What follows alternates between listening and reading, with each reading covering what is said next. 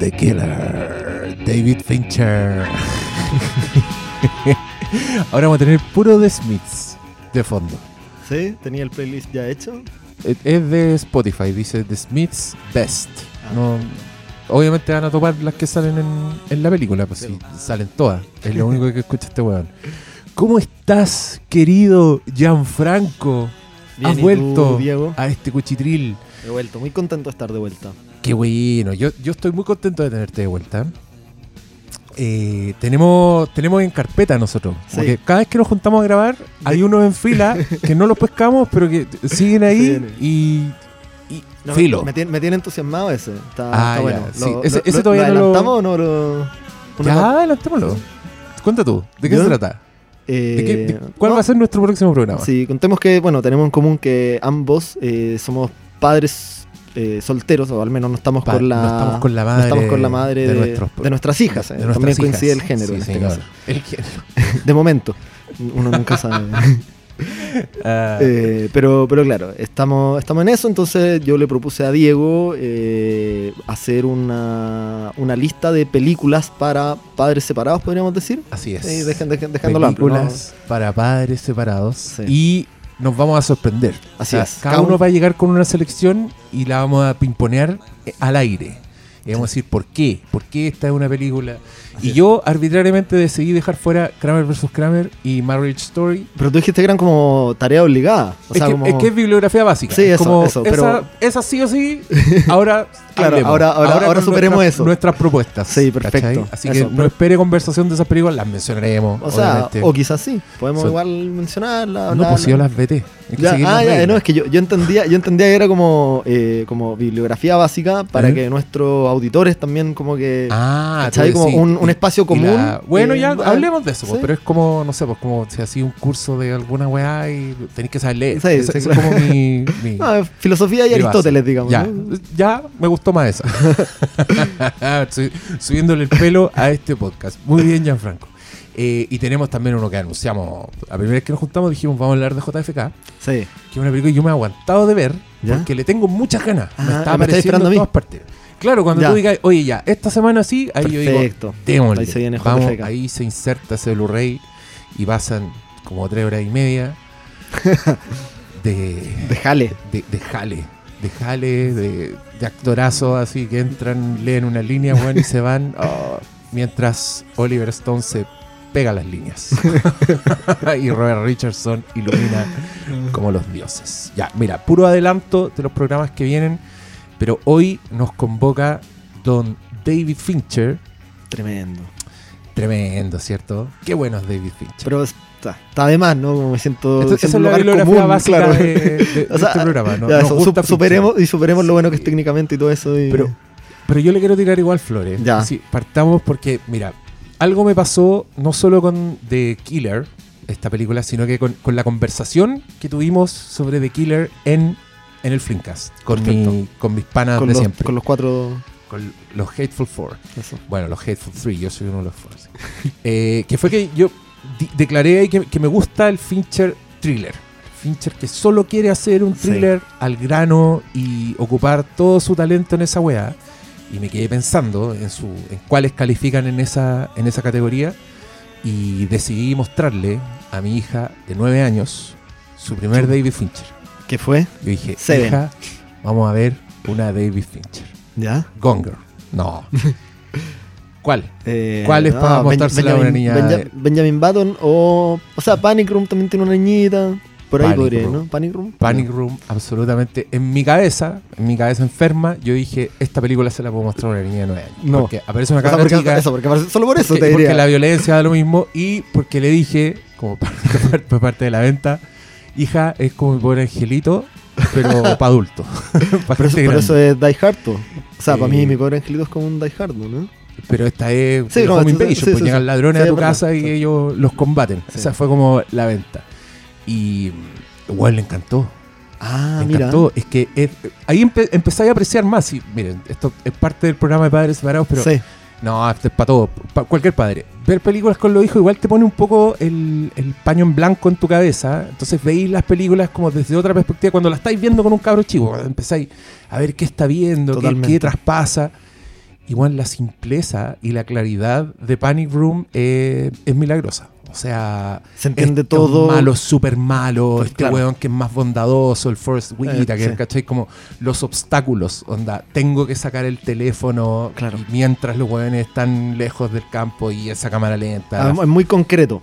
Muy concreto, bien poco diálogo, o sea, igual tiene, tiene Es- es diálogo. No, me- pero no me acuerdo, hay es que la vi harto- cuando salió y después no la he vuelto a ver. No, y tiene como esas partes gloriosas donde este señor se lanza como con una cámara digital Sí. y anda así, sube por las escaleras, que en verdad, aparte de ser un prodigio técnico, aparte de que, puta, que impecable te quedó el, el comercial de, de- de- de la cámara que flota, Claro.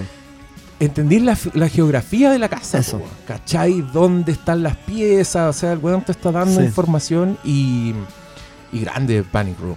A mí me encanta Ah, mira, esa película. Te- Yo no la, no la vuelto a ver, la voy a, la voy a ver de nuevo. Revisítala porque fue un deleite la Pero es cierto eso que decís de que lo- los buenos directores al verlo, al ver esas, al ver sus películas con los hijos uno logra apreciar otras cosas. Me pasó con ET, que la vi con mi hija que tiene 5 años. Eh, chica, po, y obviamente Mm. no entendía todo, pero Claro. entendía lo que había que entender, entendía Sí, las po. emociones que le tenía que transmitir cada Mm. escena. Eh, y es bien, es bien fuerte eso, ¿cachai? Sí, Como, po. o sea, eh, ni si- yo, para no, pa no aburrirme, no, ni siquiera la puse en español, la puse como en inglés, como... pero, pero en el fondo funciona, aunque no Sí, entendáis los po. diálogos. fun- Y claro, obviamente me pregunta de repente, papá, ¿por qué él está enojado? No, y tenía que pero, pero, Claro. pero entendía lo que estaba La- pasando. Las emociones son más eh, complejas. y, y la escena que es un poco de terror, en el fondo cuando, cuando, cuando va Elliot bu- buscando por el, como por el campo que tienen Ujú. afuera de la casa y se aparece, Y y tiene como ese jumpscare. Mm. Claro, entonces eh, es, es- es- es impactante cuando logran transmitir eh, lo que quieren transmitir usando el lenguaje audiovisual. Eso es lo que Sí, uno rescata de los grandes, ¿no? sí y, y Fincher está entre los grandes. Totalmente. Eh, es un weón que creo que su peor película está increíblemente bien dirigida. sin duda. Y mm, puede que a mí no me guste cuál es la- tanto. Benjamin Button será como que, A mí esa es la que menos me gusta. que es como un Zemeckis, ¿no? Sí, Oh. weón. Es, es muy Forrest Gump. Es del guionista de Forrest Gump. Y creo que son sentimientos que no le caen bien a Fincher, weón. Sí, No. Fincher es un weón oscuro. Totalmente. Y, y tiene mucho sentido lo que tú dijiste en el, en el capítulo anterior, que su, su perfeccionismo y su preciosismo técnico queda muy bien en un género tan eh, necesitado de detalles como el thriller. Eso Sí, es- sí, po. Sí, y, y acá no, ya está fuera de esos elementos. y, y no es coincidencia que no, no ha vuelto a acercarse a una No. película así, porque Mank, que es otra película completamente Claro. distinta, como que se sale de, de su registro, igual anda por otro lado, no, Sí. no volvió a este afán épico Forrest Gumpesco de contar la historia épica de un personaje y toda su vida. A, a mí, ¿sabes lo que me pasó con Fincher en mi adolescencia? Como cuando empecé a meterme al cine, este típico engrupimiento estúpido, como que... Es que mi acercamiento al cine fue por Tarantino. Entonces yo empecé por. Mm, los guionistas directores, ¿cachai? ya. Y, y tengo como ese, Ah. como cuando un director no escribe, ni siquiera coescribe como Scorsese de repente. Spielberg, siento como que, uh, como que algo, pueden tener una visión autor, y ya más grande tú te vas dando cuenta que sí, pues, 100%, Sí, o sea, eligen el material, hay una consistencia y una coherencia visual en, en- a lo Hay largo de todas sus películas. historia, exacto. Mm. Eh, y también derechamente elegir los proyectos, pues. Eh, pero, pero claro, cuando, cuando yo era chico y engrupido con el cine, como que si no eran autores, no Ya. los miraba un poco en menos. como, "Ah". pero yo creo que, no sé, probablemente a mucha gente, le, o sea, sí, a mucha gente le debe haber pasado eso con Fincher. Siento que se ha ido ganando su lugar, ¿no? El Club de la Pelea en su momento, críticas mixtas, me parece, no sé yo, cómo le... yo tengo la impresión de que eh, David Fincher es de esos directores que cada vez que estrenan una película hay mucha gente enojada porque no era la película que ellos querían ver. Y esa weá como constante Sí. en el tiempo. Y yo me acuerdo que esa weá ya venía de... de The Game, de Panic Room, como que ya eran Claro, distintas sí, a la sí, sí, anterior. exacto. Yo me acuerdo de un basureo constante a Panic Room porque la weá, ah, solo una película de unos weones que entran a una, a una Sí, casa. ¿cachai? Si este Claro. hizo Seven, ¿cómo es posible? Bueno, es que eso, eso fue fuerte igual. O sea, Seven siento que venía de una. venía de Alien 3, ¿no? Eh, claro, claro, que lo pasó mal. ahí Sí, pues, o sea, como, no es- que nadie la, yo creo que ni él la considera su primera película. No, ¿vale? pues como- carga. Debutó con Seven y claro, la- las expectativas estaban, marcó un estilo, marcó un sello. eh, y, tam- y también, no sé, o sea, probablemente tú estabas más metido en el, en el mundo del cine en ese momento, en, en lo que estaba pasando, pero para mí eh, después vino como El coleccionista de huesos y esa era como la época que yo recuerdo, Seven, sí. ¿cachai? Como que empezaron a salir más de estas películas. Bueno, N. sí, po. hizo mucho daño Seven y Pero es que- todas o tenían sea, es que los todas imitadores de tener siempre- crédito hondero. Sí, pero es que todos los imitadores, o sea, mm, no sé, también lo dijeron, como los autores no son responsables de sus imitadores, Sí, ni, de, ni de los fanáticos Mm. tampoco, como todo esta eh, séquito de incels que son fanáticos del club de la pelea que mucha gente hoy está como, que como estos TikToks de mujeres que dicen como, si le gusta esta película es un red flag. Me carga, weón. Insufrible, ¿no? Esa weá más son todas películas buenas, weón. Son que todas películas puedes buenas. encontrar en mi colección. así que me siento personalmente atacado. No, tengo una ficha Taxi Driver en mi casa, como... Funado, po, weón. Funadísimo. Buffalo 66 Incel. también. Oh, Vincent Galo, violador. No, obviamente nada de eso es verdad. Pero sí, pues yo he visto esos TikToks y una vez, weón, estuve rayando todo el puto día porque la misma niña. Era un TikTok que había hecho uno particularmente viralizado y dijo. Ya, ok, para pa, pa contrarrestar voy a hacer mis green flags. Onda, si a él le gusta esta película, es un green flag. Y eran puras películas que le gustan a ella. Esa era toda la mecánica del green, del green flag. De Ghibli. Si te gusta Ghibli, Ah, ¿en serio? No. y no había ningún análisis de tipo, ¿Por qué? este personaje es un personaje positivo, ¿cachai? Claro. No, eran simplemente películas que le gustaban. gusto. uh. Y yo así, solo por hacer el ejercicio retórico, yo dije, bueno, yo puedo decir perfectamente si a alguien le gusta cuando Harry conoce a Sally, si a una mujer le gusta cuando Harry conoce a Sally, huye de ahí, porque es una mujer que no te va a ver como amigo, que Claro. va a buscar que seas el amor de su vida, ¿cachai? Una Sí. lectura tan Sí, callampa como las lecturas callampa de, ah, si te gusta la naranja mecánica es porque te gusta un- la superviolencia y sí. en verdad eres un violador en potencia. ¿cachai? Sí. Una mierda, ¿no? Ah, pero, bueno, sí. pero, pero, eh, de nuevo, no, no puede ser culpa de Kubrick que a Cuchillo y Zaguirre le guste la naranja mecánica. pues, como O sea, como- no, es culpa, no es culpa de nadie y también tampoco es culpa de qué te gusta de la weá, obvio, porque claro, si te gustan las escenas de violación Claro. y estás ahí comiendo cabritas, fascinados, singing in the rain y la Sí, tampoco es esa es la idea de la Totalmente. película, ¿cachai? no, po. O sea, te tiene que choquear esa weá y Sí. Bueno. Pero es interesante, a propósito de la naranja mecánica, ¿tú cachai que Anthony Burgess, el autor del libro, no. man, eh, O sea, ni Stephen King quedó muy contento con el resplandor, ni Anthony Burgess con la naranja mecánica, pues, porque Sí, po. él tenía un capítulo extra en el libro donde como que había como una, una transformación de Alex. Sí, y- era, era como un epílogo Sí. en el futuro. Sí, era un- sí. un par- unos años después y Alex era como un... Me acuerdo que estaba muy aburguesado. Eso, eso fue- eso- no, Mm. no me acuerdo bien, pero el recuerdo que tengo es que era como un Alex aburguesado. La. Ay, Sí, pues no, pues Kubrick hacía su. Para Kubrick los libros, weón, eran arcilla. Nada, Él hacía la weá que quería y Sí, si alcanzaba a reconocer algo bacán. Eso. Como Paul Thomas Anderson con el libro en el que se basa...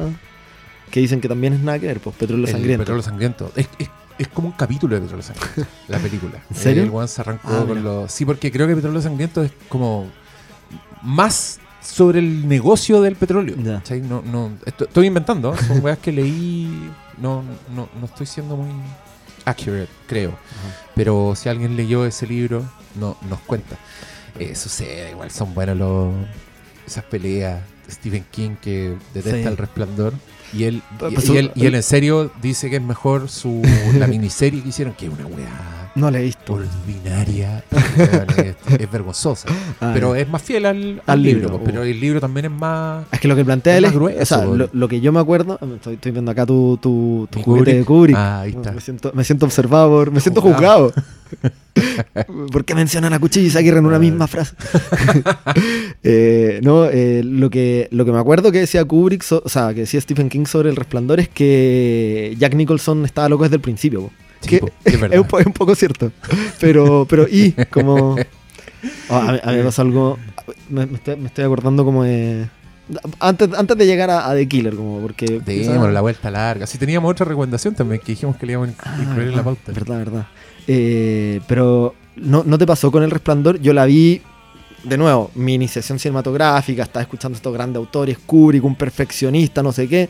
La primera escena, se me ve la sombra del helicóptero en el Sí. plano. Puta, me sacó de la película. No, No, me sacó. La primera vez que la vi fue, no, pero ¿por qué dejaron...? Y, y he estado leyendo, no, no fui el único que se dio cuenta, de hecho está lleno de videos, pero creo que le gustaba la toma nomás y filo. ¿no? Sí, O sea, como- eh, típico, tipo, si te fijáis en eso que estáis en cualquiera, bueno, yo estaba en cualquiera, señor Stanley. Sí, no. Bueno, a mí con el resplandor me pasa que. No te estoy weando. Cada vez que la veo, mientras más viejo la veo, y si me la repito, siento que la estoy viendo por primera vez.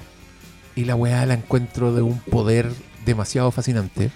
Y, y hace poco me caí medio en la pasta de Lee Unkrich. ¿Cachai lo que hizo Lee Unkrich, el director de Toy Story 3 y de Coco? Es un one de. Pixar. que es muy fanático del Resplandor. Ya. De hecho, llena Pixar, está lleno de referencias al Resplandor, a Kubrick, to- todos los buenos fan.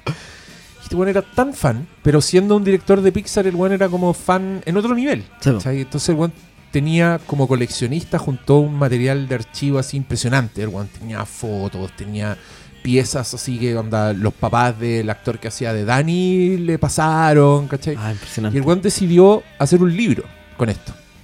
Dijo, voy a hacer un libro.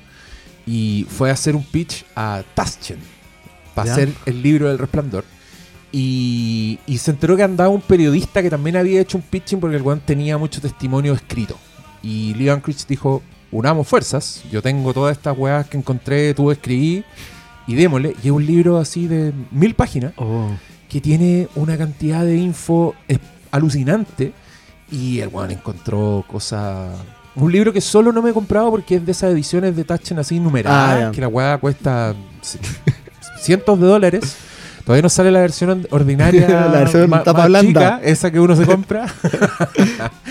y, y- y hay un montón de... Ponte tú, algo que decía Lee Anchorage en una entrevista es que le carga esta weá de que Stanley Kubrick trató mal a Shelley Duvall. Mm. El weón dice que esa weá es un mito, que es mentira. Ah, Así de. ah, yo pensé que le carga como. No, le carga, le carga que la gente se suba a esa Ah. weá porque él, él dice que el único eh, prueba que hay de eso eh, son unas imágenes de un detrás de cámara donde Kubrick le pega una foca a Shelley Duvall y, y el weón está súper enojado. Y, y de ahí como que fue creciendo esta weá y no, él le, le destruyó la vida, Mm, ¿cachai? sí. Pero según todos los testimonios de, de, de Lee Anchorage, que él tiene fotos en su libro, Shelley Duvall carreteando con sus amigos en el set del. Overlook. Entre Ah. ellos, Steven Seagal. ¿Podéis creerlo? Steven Seagal No, fue al set Al set del del resplandor, no y carreteó con Shelley Duvall y conoció a Kubrick porque eran súper amigos. Y al parecer sí es verdad que el weón perdió el control ese día y la retó, pero que fue un día como de los últimos días de rodaje. Ah, mucha Habían presión. hecho la toma 100 veces y, y Kubrick estaba enojadísimo y... Y, y- y tiene ese tipo de, de, pa- de papas, pues y lo bueno, Bueno. igual tienen unas minucias, ponte tú, el bueno, estaba muy orgulloso de un logro que para nadie es un logro, pero al parecer nunca se había aclarado dónde habían filmado la única escena que hay dentro del auto, cuando ellos ¿Ya? van, van manejando y Ah. atrás hay como una retroproyección, cuando él, él habla de los caníbales y él dice, lo vio en televisión, dice Jack, Jack Nicholson. Ya, al parecer nadie sabía dónde habían filmado esa weá. Y este Ah. weón encontró fotos y al parecer armaron un set onda en el lobby del Overlook, pusieron unos paños negros, pusieron la Ah. reproducción y un pedazo del auto y lo hicieron ahí mismo. Bueno. Y él está chocho con esa weá y uno dice, "Pff, ¿qué, qué importa a mí, weón? No, pero- yo, yo no sé nada, pero ese es Claro, el ni nivel siquiera- de profundidad de la weá. Impresionante. No, es impresionante. Y bueno, yo también creo que la, la vi, la fui a ver al cine, Marcia cada rato dan, dan el resplandor. Sí. Y, y una de esas fue muy. ¡Wow! Esta weá es, es grosa. No, Pero también es ese tipo de películas que habéis visto muchas veces, la tenéis como asumida en tu cabeza. Sí. Pero yo, yo no sé si la vuelta a ver completa de principio a fin. Debería pegarme ese ejercicio Sí. y sacarme el bichito del helicóptero, asumir Weón. que se ve el helicóptero y da lo que- mismo. Puede ser un helicóptero que está volando por ahí nomás. Es que si podí, si tenía acceso a la, a la tecnología, weón, vela en 4K. Ya. Yo cuando vi esa weá en 4K no lo voy a creer. Porque la cantidad de textura. Ah, seguro. es, es ridículo. Y, y también me acuerdo que la vi con, con audio comentario, que también el audio comentario es de un weón seco, no es de nadie de la película, es como un weón que la- está. Y te dice, weás, como que hay un plano general, ponte tú del overlook y la familia va caminando y el weón te dice, los árboles que están atrás es perspectiva forzada. Es una maqueta de árboles para dar el efecto de profundidad. Y tú empecé como, wait a minute. Y, y lo veí. Una vez que te lo dicen, lo veí y todo Ah, es ya, mágico. es- eso quiero encontrar. Eso Todo quiero- es mágico. A ver si, No, está- a ver si anda por ahí. Vos dale, muy recomendado. Bueno. Tení- a propósito de recomendación, ¿tenéis recomendaciones? Ah, sí, pues de yo- entrar a The Killer. Sí, Cuéntanos. eh, no, le, Qué joya, weón. ¿lo, lo terminaste de ver? Sí, joya. Buenísimo. Un documental de Albert Brooks que está en HBO. Eh, yo no tenía muchas referencias de Albert Brooks. Siento que acá en Chile como que no es, no Nada. es conocido, no es nada conocido, No, ¿cierto? nada. Es como, de hecho, los Brooks en general no son tan conocidos en Chile como en Estados Unidos. O sea, No, po. o sea, y allá son. Bueno, este no es originalmente Brooks, digamos que se llama Albert Einstein. Y la anécdota de por qué le ponen. Albert Einstein. Fue un troleo, básicamente, de la mamá. ¿Cómo le va a poner Sí. Albert a.? No, pero, pero él cuenta algo muy típico como de las mamás judías que era una señora que no desperdiciaba nada, que, con lo que yo me siento muy identificado, como yo me como la fruta así, si tiene Sí. hongos, le corto el hongo, así como lo raspo y me como todo el resto. Entonces la señora dice, no podía desaprovechar, eh, o sea, Albert cuenta que su mamá dice como, no podía desaprovechar el, el apellido Einstein y no ponerle Albert a alguno. Entonces, La wea buena. Sí, po, se llama Defending My Life. Claro, los homenaje a una de sus quieren- películas. Quieren verla. Que, que fue como una de las primeras mockumentaries. Defending además. My Life, no, eso dice. No, no, no, no, la que- ¿Cuál era Real la- Life. Real Life. Defending My Life es la que, que está como comedia romántica de razón. Albert, Sí. Albert Brooks con Meryl Streep. El, a este weón yo lo conocía por los Simpsons. Ah, mira. Porque los Simpsons lo quieren mucho. Siempre le dan Sí, po. personajes importantes. eh, es Hank Scorpio, el malo de la película. De la película de los Simpsons, el villano. Ah, el que dice quiero el, el, el, El que pone el general, el que dice quiero sí. un hombre fuerte, un hombre débil y un. Y, y, y yo lo, lo cachaba en inglés, ponte tú, y escuchaba el audio comentario de los Simpsons y todos los weones lo amaban. Ah. Toda est- esta weá la improvisó, nosotros lo llamamos, el weón se arrancó con los tarros, todos lo encontramos brillante. Y yo decía, mira, qué bacán que lo, que lo quieran tanto. Conocía algunas películas, una que hizo con James L. Brooks, que se llama Detrás de las Noticias, Broadcast News. sí, Broadcast News, que muchas ganas de verla. oh, es, es Me preciosa. la, me la bajé, me la bajé. Y él, y él tiene el, el personaje neurótico, el personaje Sí, neurótico de Woody Allen, el perdedor, Sí, así que como está, que transpira Sí, mucho. pues y está medio en la friendzone, le gusta a su amiga y la amiga le gusta un weón más mino y el weón así súper acomplejado. Genial, increíble. Y descubrí con este documental que el weón es como un genio de la es un comedia. genio de la comedia, pero digamos otras cosas que ha hecho también, porque yo creo que todos lo conocen. O sea, si ya no lo Mm. conocen de estas películas como más antiguas, eh, es el papá de Nemo. Es, Es la voz del papá de sí. Nemo. Eh, también es el villano en Drive. Es el villano en Drive, cuando ya, ya está viejo, Sí, ya pues, está, ya, lleva claro, un rol serio. sí. Mm. Eh, y yo tampoco tenía, o sea, yo no sabía, yo no sabía que estaba apareciendo en Los Simpsons, ni que era, ni que estaba en Nemo, ni, ni nada de eso. Eh, yo sí sabía que tenía una película de los 70, 80, fines de los 70 probablemente, que se llama Modern Romance, Mm. que me sorprendía no conocer porque es el tipo de películas que me Sí. gustan a mí, como es muy Woody Allen, es, una, es medio autobiográfico también, relaciones de pareja. Eh, y, y había estado tratando de, de buscarla para verla. eh, no, no lo había hecho, pero en eso, eh, o sea, caché que tenía otras películas que también eran bien interesantes. Entre eso debutó con Real Life. Pero no, bueno, y también lo vi en la última temporada de Curb Your Enthusiasm. Pero de nuevo, yo pensé que era como un actor que tenía algunas películas propias divertidas, así como un Jason Segel. eh, pero, pero uno ve el documental y claro, como decís tú, eh, o sea, todos te dicen que es un genio de la comedia, Mm. un improvisador impresionante.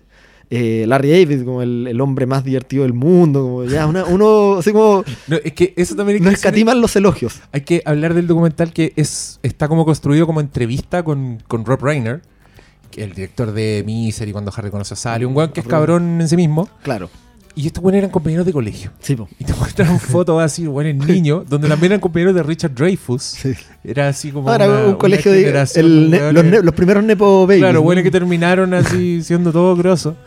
Y, y, y toda esta carrera de comedia del weón, que para mí era un enigma, que no Sí. sabía que existía, y que además el weón es como performático, o sea, el weón hacía performance, más que no, no es de monólogo, no es de No. salir y. sino que el weón salía con un concepto estúpido, Exacto. muy absurdo, y dejaba la cagada. O sea, la gente así riéndose en el Y lo, suelo. lo preparaba en el camarín. lo diciendo, preparaba, o sea, seguramente claro, venía con. era- era impro- tampoco- Nadie sabía lo que iba a hacer Eso. hasta que salía. Sí. Y, y- y en el documental entrevistan así a, a todos los estandartes de la comedia. Spielberg era como su amigote, decía, no, yo lo filmaba. eh, Claro, llega con el teléfono yo, grabando. Yo lo iba filmando las weas que hacía en la calle.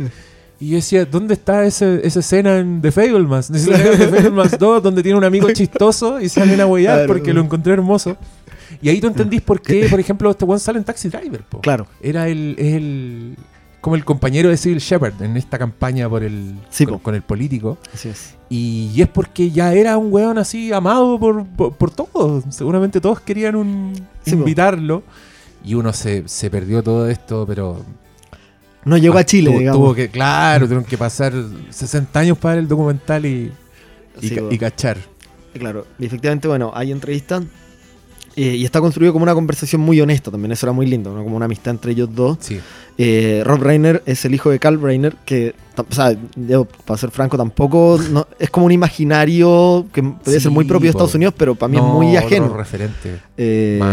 Claro, pero, pero bueno, la cosa es que Carl Reiner, una vez le preguntaron en una entrevista quién era la persona más divertida que él conocía, y él dijo, un compañero de mi hijo que tiene 16 años y se llama Albert Einstein. Sí.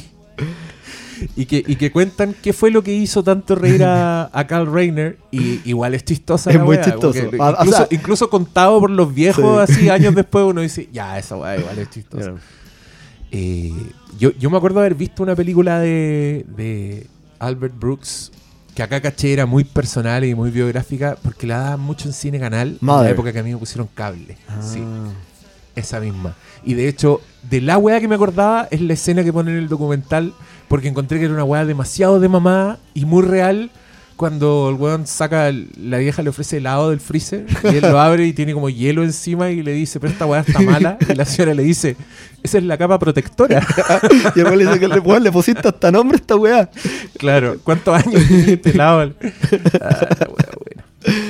Sí. No, un bacán. Así que si usted quiere llenar ese vacío en la historia de la comedia, que lo tenemos 100%, el yo me sentía muy ignorante. Además que pura gente que me cae bien, pura gente Sí, que po. conozco, entonces me sentí No, muy, muy fuera no, de este club. O sea, espera, y, y quizás lo más, lo más impactante, eh, o sea, o quizás uno de sus legados más importantes es que Saturday Night Live tiene un anfitrión que va rotando gracias a una idea de él. Porque a él le dijeron, le ofrecieron en el programa y el weón dijo, no, pero tiene que rotar. Y como que él, él dio la, la- tiró, tiró las líneas de lo que... Ah. Y después se mantuvo haciendo cortometrajes para el Claro. programa y después ya se dio su salto al largometraje.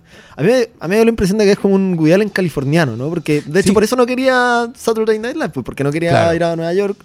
Entonces es como un Woody Allen californiano con todo lo que eso implica, con todas las diferencias culturales entre California y Nueva York. Sí, y yo también me acuerdo que cuando yo era chico había una película, pero que para mí eran, eran muy lateras estas películas. Entonces no las veía, no me interesaban. Pero hay, hay una, la- esa con Meryl Streep, que es como que andan en el cielo. Esa weá, o la dieron en la tele, o Seguro, en el a mí también me suena. era chico, pero Es que, pero es que son típicas, ¿o ¿no? O sea, Sí, y- po. y- de- de- si, si no me equivoco, hay una con Warren Beatty también, como con el mismo concepto, o puede ser que la estoy Ah, confundiendo. sí. ¿Sí? El cielo se equivocó. Algo así, ¿no? Sí, que, que estuvo nominado a los Oscar, Ah, así, fue el año del francotirador. Es que hace poco me repetí el francotirador y me puse a leer de la weá y ahí caché todo el, el Impactante. panorama 1978 Ah, en la academia. Sí, Warren Beatty estaba muy, muy nominado, muy, muy en su pick. Y le cargaba el francotirador. Y el weón como que saboteó Ah, ¿en serio? esas nominaciones, sí, porque es que encontraban que el francotirador era muy, era muy facha, era muy, muy Republicana. racista, claro, demostrar eh, Ah. muy xenófoba con el Vietnam, con, y igual son todos psicópatas la po. puta, igual es, no sé, pues yo la veo con la distancia y digo, estamos viendo la historia del punto de vista de ellos, ¿no? Sí, claro. O no sea, y ¿para qué adem- le vamos a poner los que te están torturando en Vietnam? Y además eran los guerrilleros, pues no era, no es como que todos los civiles son unos psicópatas, Claro, pues te claro. están mostrando lo que, que- que algo, no sé, o sea, sí, Raro, anda a saber, pero, pero es fuerte, es Ah. fuerte el francotirador, yo la No, vi es, también hace es alucinante.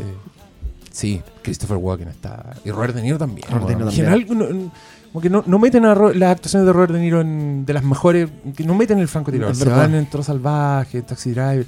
Pero el O sea, en el cambio físico, ¿no? Todo sí. esta weá. Sí. Tiene una escena en que el weones cuelgan de un helicóptero y se caen al río y se ve que son ellos. Yo estaba as- asustado por sus vidas. Ah, Pero claro, el francotirador es como esas películas que yo siento que hoy día no se podrían hacer. O, no, o las financia Netflix o, o Apple, no sé, pero, y pero- es una weá de tres horas. Por eso. Que se toma su tiempo, con un pueblo Y- pobre.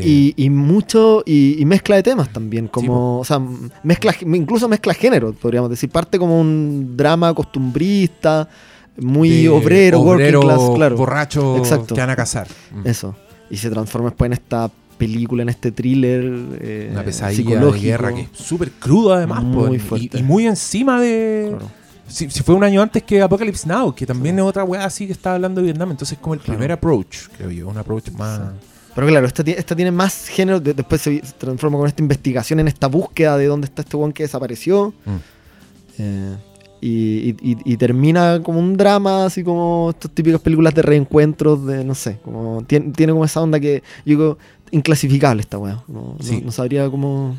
Sí, y, y, y puros genios, po, puro Meryl Streep en uno de sus primeros roles pulentos. Y John Casale también. John que- Casale, su última película. es Bueno, que una, está- una filmografía de cuatro películas, ¿no? Pero todas. Todas, todas brillantes, todas, todas ganadoras del Oscar a Mejor Película. No, Impresionante. el Esa- promedio esa de carrera, la- carrera de sí. ese weón eh, El, claro, el actor más efectivo de. de todos los tiempos. Sí. Oye, a propósito de pistolas. Ah, el, el puente. En- Le entramos Entremos. a entremos. The Killer. Ya, The Killer, que se estrenó hace cuántos, Un- unas semanas en el, en el Netflix, que salió el David Fincher diciendo que le cargaban los cines, que eran hediondo. Defendiendo al jefe. Claro, tirándole, sobándole el lomo al, al jefe. Yo resiento no haber visto esta película en el cine.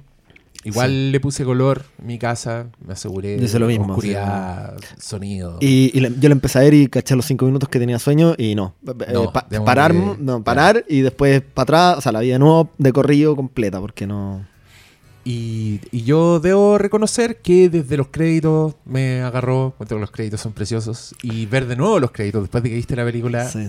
te das cuenta de que ahí te están mostrando su, su profesión, Claro. están mostrando sus, sus golpes, Sí. ¿cachai? Y hay jeringas que el weón está como echando microdosis de veneno, Claro. está metiendo Pero, una pero, esos son, pero son puros asesinatos que no se ven en esta. Son puros asesinatos. Es Claro, lo es, que él- es- es claro. su currículum. Sí, es, exacto. es de dónde viene. Es el tipo de weón que después me encanta porque encuentro que está. Ya, Empecemos a tirarle flores al tipo. Está, flores. está muy bien construida esta película porque es de esas weas donde te sueltan un poco en una situación. Y pese a que tiene un monólogo interior casi omnipresente. Porque el weón no entra en muchos detalles sobre lo que hace, sobre sus acciones. No, no, no, es, habla de es sobre su actitud, filosofía, exacto. Claro, habla de, de- de lo que, de, de la inactividad, como que hace observaciones, así medio pasada caca. Sí. Pero su mundo propiamente tal, tú, tú estás suelto. Y, y de hecho estáis como mucho No rato entendí lo que ahí. está pasando. Exacto. Sí. No sabís. Me- o sea, se llama The encanta. Killer y el tiene una, un rifle. Pero no sabía quién, ni cuándo, ni por qué. ni, De acuerdo. ni una wea. Me encanta eso en las películas. como Y pasa, pasa cada vez menos, ¿no? Como que ya siempre te están desde el principio, te, te, te- te- ponen y te hacen una introducción y un contexto. No, acá. Y lo, y lo otro que es bueno es que partís en, en la mitad, po. No, no, no partís Exacto. antes. Te- Exacto. La película abre en la mitad.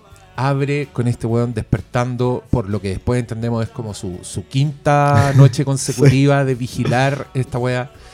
Y, y una, una, una construcción que es brillante. Pero yo, yo te propongo algo. Te propongo que Ya. repasemos toda la película. Vamos, Sí, feliz. hablemos capítulo a capítulo. Me parece perfecto. Ya. Y el primer capítulo es esta. Es la Es como un prólogo. del weón Sí. mirando este hotel que está eh, en una en París. En París. Y, y- y que es prácticamente una, una película de Hitchcock. Porque el Exacto. weón está en la ventana indiscreta. mirando con por la una, ventana. Con una mirilla. se, el- al parecer, por lo que entendemos, la ventana que está vigilando cuando está inactiva, el weón así mira al restaurante del frente, Sí. mira otras ventanas. Y es como una, una wea brillante, una narración audiovis- estrictamente audiovisual que es perfecta. Sí. Porque el plano contra plano cuando tiene que estar, el plano general cuando el weón hace yoga, cuando descansa, te das cuenta de que es un weón que está tan en control de su cuerpo, de sus propias pulsaciones, ¿cachai? Y, y- y su filosofía de mierda, que a mí, a mí me da risa, porque encuentro que es realmente una, es un pasado a caca. este Eh, es, sí, pues, es como un weón de Instagram que dice que levantarse a las 5 de la mañana. Claro, es como... es un weón que está así como muy, muy en la... Y, y que me da risa porque creo que es completamente irónico. Porque las weas le salen mal, ¿cachai? O sea, Es todas que las weas que dice... es que tiene, tiene un poco no un poquito de slapstick, siento. Sí. Como tiene, como cuando saca el rayador, Sí. que es como. este, cuando está bueno, eso viene más adelante, Viene pero más saca adelante. esta arma y un rayador. ¿Y le tú sa- ¿Qué va a hacer? Sí. y, lo- lo mm. cosas externas lo desconcentran Claro. de su monólogo interior. Claro, y, se interrumpe. O sea, po. el weón está como... y escucha un ruido y se interrumpe el, el, el el monólogo. monólogo interior. Sí, y, y hay unas que son geniales, pues cuando tiene el, eso también es otro capítulo, pero cuando tiene al, al negro que le, le acaba de disparar con los clavos y dice, edad, peso, tiene aproximadamente 7 minutos, y el ah, sí, sí, y po. muere ahí al tiro. Verdad, Ah, verdad, verdad. Eh, bueno, pero, pero bueno, el primer capítulo viene con esta, esta presentación donde el señor está hablando como de su- sus reglas, su rutina, lo aburrido que es, tenéis que soportarlo. Y, y a mí de- desde ya me gusta porque encuentro que es tan sensorial Fincher, además, además de alternar también estos planos, creo que su trabajo con el sonido es impecable. No, o sea, sí. Entonces escucháis en estos momentos, bueno, esto también qui- quizás por eso tiene que ver, pero mi repetición fue con audífonos. Estaba así con Ah. audífonos de esos apretados, así adheridos a mi oreja. Entonces escuchaba los roces de la ropa, los huesos, cada vez que el weón así hace su, su, su elongada y su weá. Y, y tiene mucho juego con eso, que yo creo todo es un increchendo de tensión. Sí. Sobre todo cuando te niega el placer de The Smiths. Que no sé si te diste cuenta. Pero Sí, te lo niega. Sí, po, o sea, porque va, Pone la canción. Es- es la canción, exacto. Pero solo escucháis la canción cuando estáis desde su punto de vista. Si no la escucháis como lo que se escucha de fuera de los audífonos, los Como, si, audífonos. como si lo tuviera muy fuerte y tú estuvieras ahí donde Así está la cámara. Y Exacto, nunca sí, te deja Sí, disfrutarla. po, no te deja disfrutar. Y, yo- te, sa- y te, te molesta. Sí, yo me, yo me di cuenta de eso. Yo dije, weón, está usando esta weá para sí. hacer tensión. Pa, o sea, para hacer tensión y para meterte en su punto de vista, pues, porque como para mostrar subjetividad, Y- objetividad, Y en un punto extremo, porque la primera vez que escuchamos The Smiths, el weón se pone un puro audífono. y si tú estás con audífono, Se escucha solo por ese lado. Entonces, aparte de cortar entre puntos de vista, cuando cortáis el punto de vista de él, la weá se escucha por un solo lado. Entonces te está hinchando las pelotas con la weá y no te está dejando disfrutar el... Y, creo que eso, eso lo hacen toda la película, salvo en los créditos finales, y ahí te da como un golpe adicional de satisfacción cuando por fin escucháis la La canción, canción bien, bien. y de corrido. Buena. Sí, no, esa weá. No, no. No, yo sí, yo sí había cachado lo del cambio de perspectiva. Es que, bueno, a mí yo no soy muy fanático de Smith, entonces como... No es que me haya negado el placer, sino Ah, que me, era como un... No, yo sí me gusta. ¿Sí? Sí. Ah, ya, estoy bueno. feliz con esta playlist de fondo. sí, yo soy Pero- psicópata. Yo Sí, soy claro, tú, tú no dejáis que tus auditores disfruten de Smith, nosotros estamos No, hablando encima. obvio que no. Yo no es que disfruten nada también porque me da miedo que después me dejen las weas. Así que vamos a hablar La encima. Razones Y- prácticas. Claro, bueno, y este weón en, en su espera, que es bastante larga, vemos como todo el exceso cuidado que tiene. Y esa, esa weá también me gusta, porque eso, de eso sí habla. Te Sí. habla de que ya no puede, no puede usar Airbnb porque todos ponen nanny cams. Sí. Te habla que el- lo que tenéis que hacer es, es que no te vean, y eso es imposible en el siglo XXI. Entonces, lo, lo que tenéis que Ser hacer es, que- invisible. es, es no ser memorable. Exacto. Y, y Usando un disfraz que yo encuentro que igual es medio... que ese weón está disfrazado, ¿Ese weón está disfrazado de qué? De, de persona invisible. Pero creo que en la realización esa weá sí está bien porque hay un montón de momentos. pues, después, más adelante, estamos saltando por todas partes. pero cuando se disfraza del weón que anda con, el, con la basura para reciclar, Sí. siempre que el weón lo veís de fondo, está como con la cabeza inclinada justo para Sí, que po. el jockey le haga sombra en la cara Sí, po. y le habla a la gente como sin, así muy normal, como thanks buddy, pero el weón no es excesivo en su... Claro. No, sí, o sea, la, la actuación es brillante, pero también he escuchado una entrevista al director de foto que contaba eh, justamente que para esta película trataban de no iluminarlo mucho de frente, sino generalmente desde atrás. Eh, eso está en la primera escena, ¿no? Como Sí. la- las luces son casi prácticas, o sea, tenían luces que se veían Mm. ahí eh, y este lugar está oscuro y, y, es- y- y a él lo, lo dibujaban, o sea, por la posición de las luces casi como una silueta. Entonces, Mm. la decisión de vestuario también tiene que ver con poder identificarlo fácilmente como una silueta. ¿cachai? El bucket hat, La que raja. este gorro como Ese tiene... gorro como de jubilado que Sí, usa. exacto. Mm. Tiene también como por objeto, bueno, aparte de lo que comentaban, que puede ser un homenaje a Samurai o lo que sea, o sea, Le Samurai, ¿no? Sí. Eh, eh, tiene, tiene por objeto también como identificarlo más fácilmente siendo silueta. Y, que la sombra no le. O sea, que si tengo un gorro que la sombra le tape el ojo, y, como decís tú, claro, siempre la sombra es perfecta y apunta donde quiere estar. Eh, y, y Fincher también decía que Fassbender, o sea, como que elogiaba aspectos técnicos del weón, como le podía decir, quiero que tú estés un cuarto de pulgada más abajo para que en el fondo el cuadre quede perfecto, y el weón lo hacía, ¿cachai? Como decía, tenía por esa- supuesto, no hay problema. tenía esa conciencia de su Sí. propio cuerpo que pues, me preguntáis un weón como yo no no sé como No, a mí, a mí Imposible. es que la escena de yoga a mí No, me dejó esa- esa impactado. como el flexibilidad, weón- se pliega como una bisagra, weón, Sí, como- como una corchetera de pronto, así como que se agarra las pantorrillas con los antebrazos el weón. Y, y No es ni tan joven, Este po. tiene como 48 años. sí, es, eh, no, y, y- y es pura fibra. Pura y- fibra. Y, y se entiende la dedicación al personaje. Sí. O sea, al parecer, esta película también es, es una weá que Fincher quería hacer como desde el 2007. Eso a mí me, me Mm. sorprendió. Y, mm, y al principio lo iba a hacer con Brad Pitt. Pero Mira. pasó tiempo y Brad Pitt se le olvidó, no le importó. Y, y Fassbender fue el weón como que dijo, démosle. pero está pro- está coproducida Sí, creo por es la Brad Pitt. productora Sí. de- de Brad Pitt.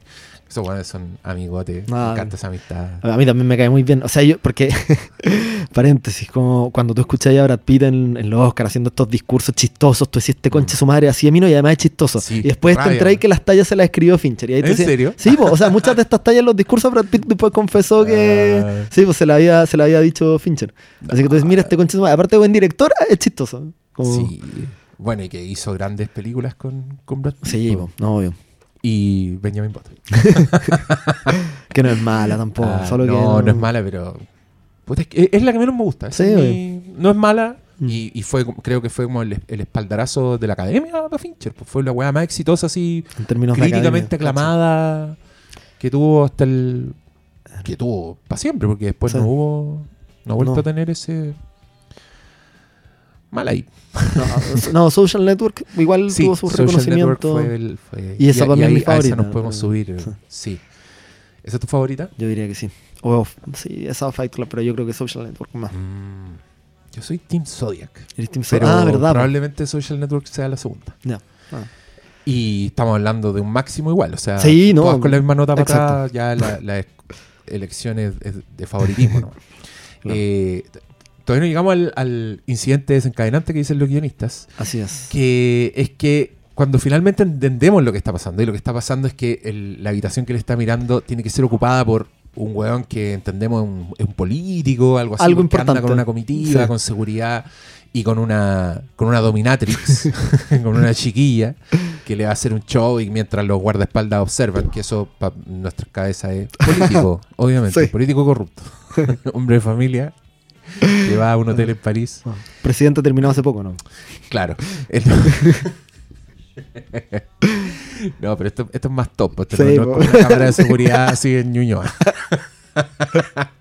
Ahí de Killer la tendría súper fácil en La, la cagó. Sí, bueno, no tenía que esperar ni un día, como que tenía que tomar mote con huesino al cerro y, y- y esperar. Bueno, eh, el weón que está ahí más encima como con- controlando que le bajen las, Las pulsaciones. pulsaciones. para disparar de manera más limpia.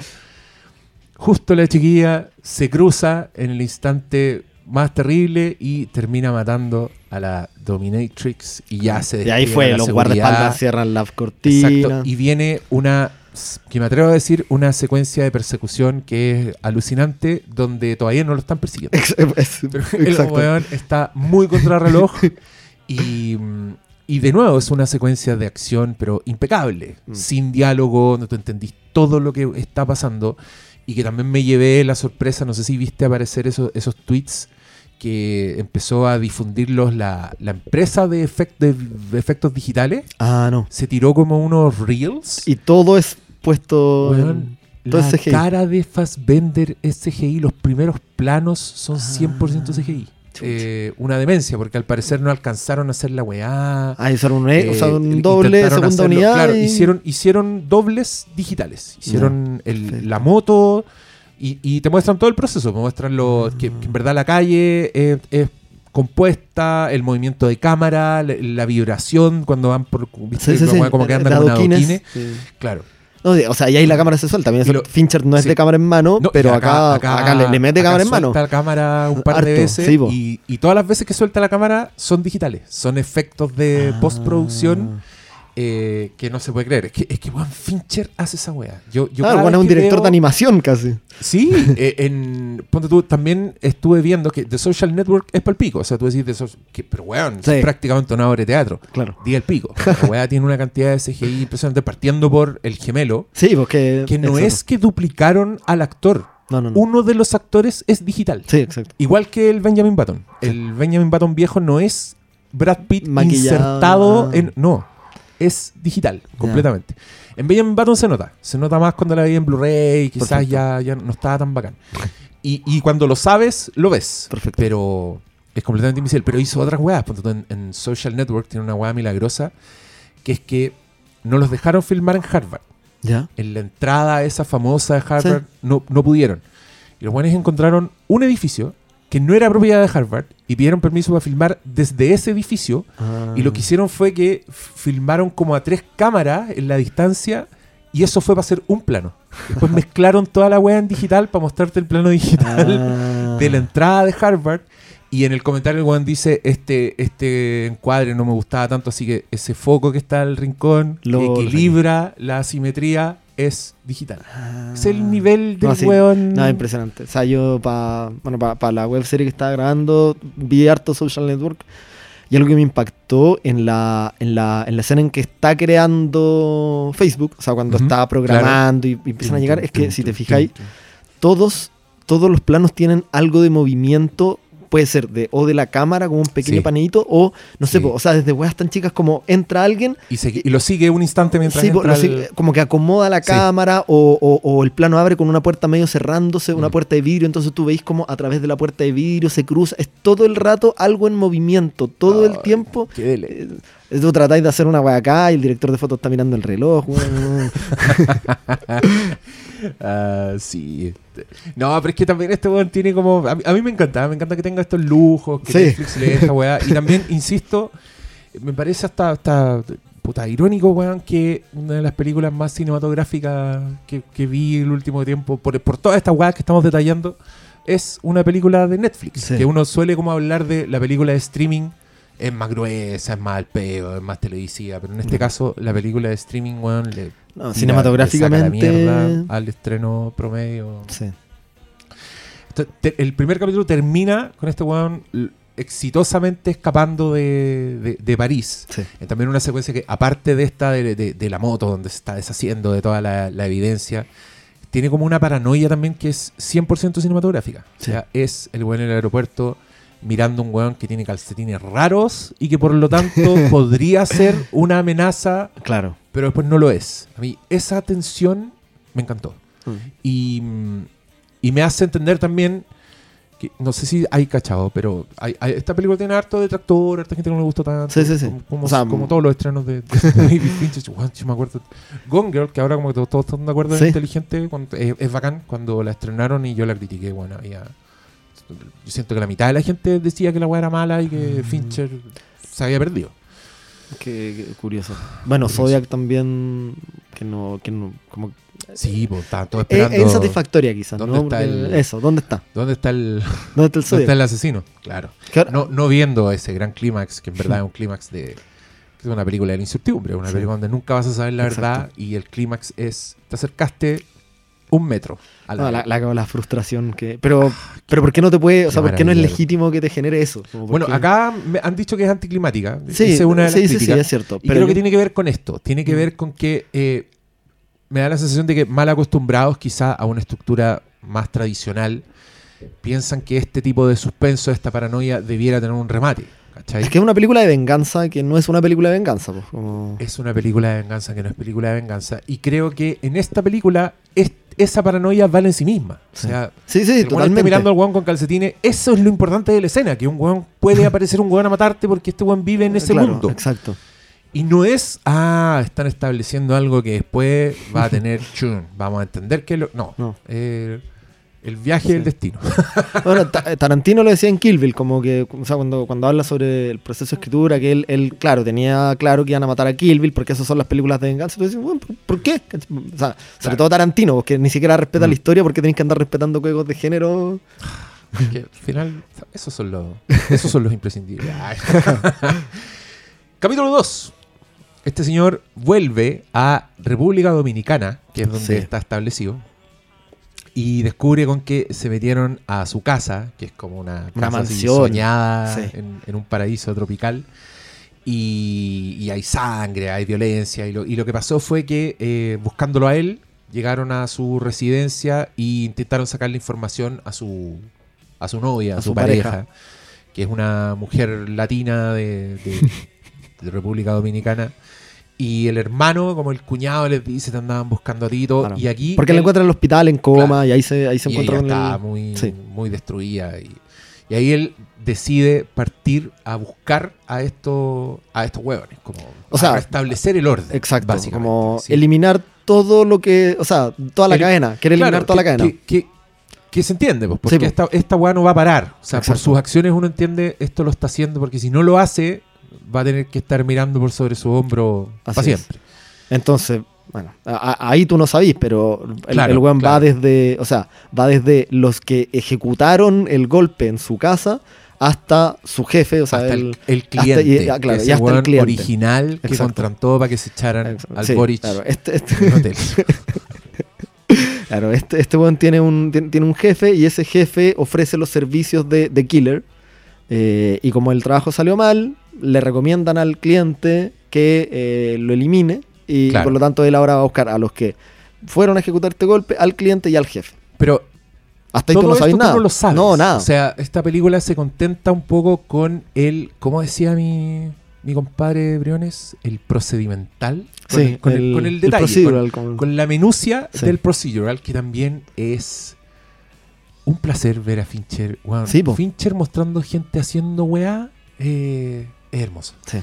Y en este caso, un weón que es tan obsesivo compulsivo como The Killer, como Claro. Fassbender, dirigido por Fincher, yo estaba en el cielo. Sí, o sea, eh, ¿No? Y, y- y- y la lógica, o sea, eh, efectivamente, bueno, obviamente hay cuestiones medio inversión, o sea, la cantidad de plata, la cantidad de pasaportes, como que a uno igual La- le dan la un- bodega uno, uno igual que con un poquito de ganas de Sí. saber cómo- un poquito más cómo, pero, pero claro, lo que hay ya, incluso el proceso para descubrir quiénes Pero eran, ir, placer, weón.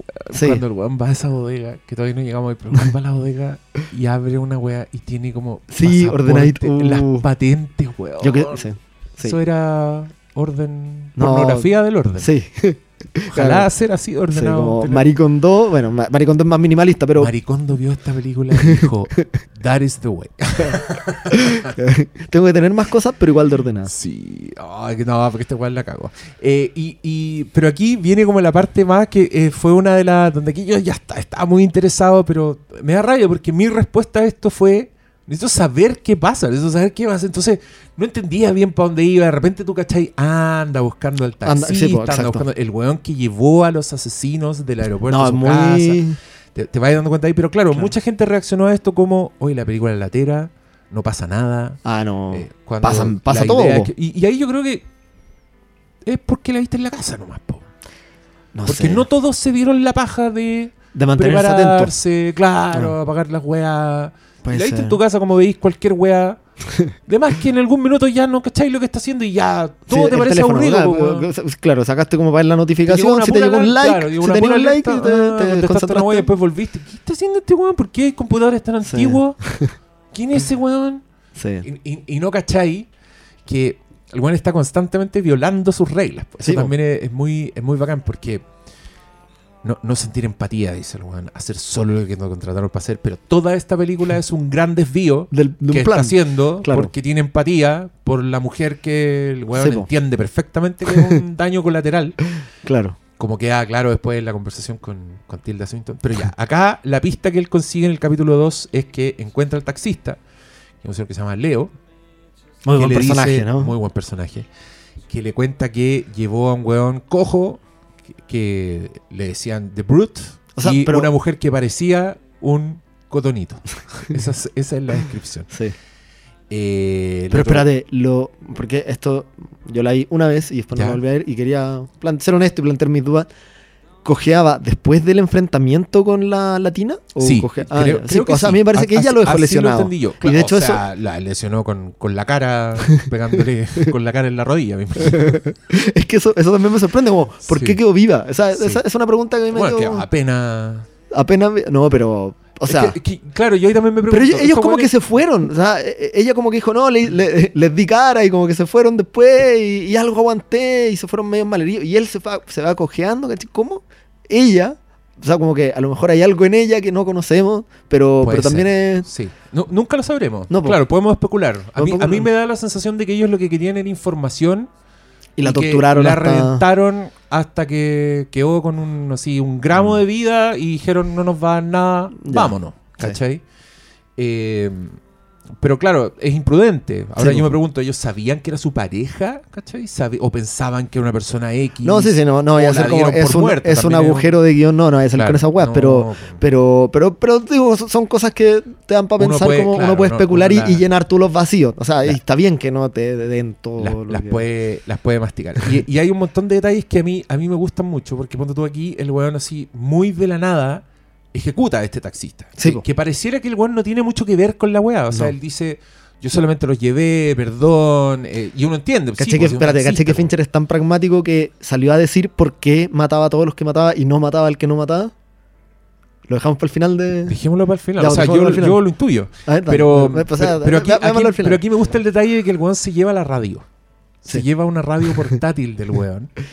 Que es claramente para que esa weá sea fue un robo. Claro, ¿cachai? sí, Que, que al weón no le importa, pero sí está preocupado de ese tipo de, de- de detalles. Sí, como de, de no dejar una escena así con que en algún minuto dice, no hay que dejarle weá a, los- a los minions. Algo dice así, como a, los- a los monos que después vienen a buscar huellas y, y weá. No, pero claro, y eso, eso también es una apuesta bien arriesgada de Fincher porque en ese momento tú empatizas con el taxista, el guante cae muy Sí, bien. Y- muy y- bien, y, te lo matan. Y te compráis su inocencia, Sí, y, po. su, y su ejecución igual es bien, es bien Fincher, así Eh, sí, como po. ¡pram! que, que siendo buen director tiene como es, es violencia chocante. Sí, po. Entonces Sí, sí, el balazo hay Ah, no es comedia, no es hay, como. un, hay un plano que dura como una fracción de segundo donde tú ves que la cabeza se le abre y queda con un hoyo Sí, y no volví después a verlo así de gráfico, pero basta Claro. con esa fracción de segundo para que tú procesís esa No, y lo, y lo y más allá de eso, lo notáis nervioso, no es como, como no sé, Tilda Swinton, que después que está Claro, más acostumbrado, claro. más familiarizado con la Sí. muerte, como un weón a- de... Es que esa weá también a mí me encantó. Porque hay películas, por ejemplo, como, no sé, John Wick, que me gusta mucho.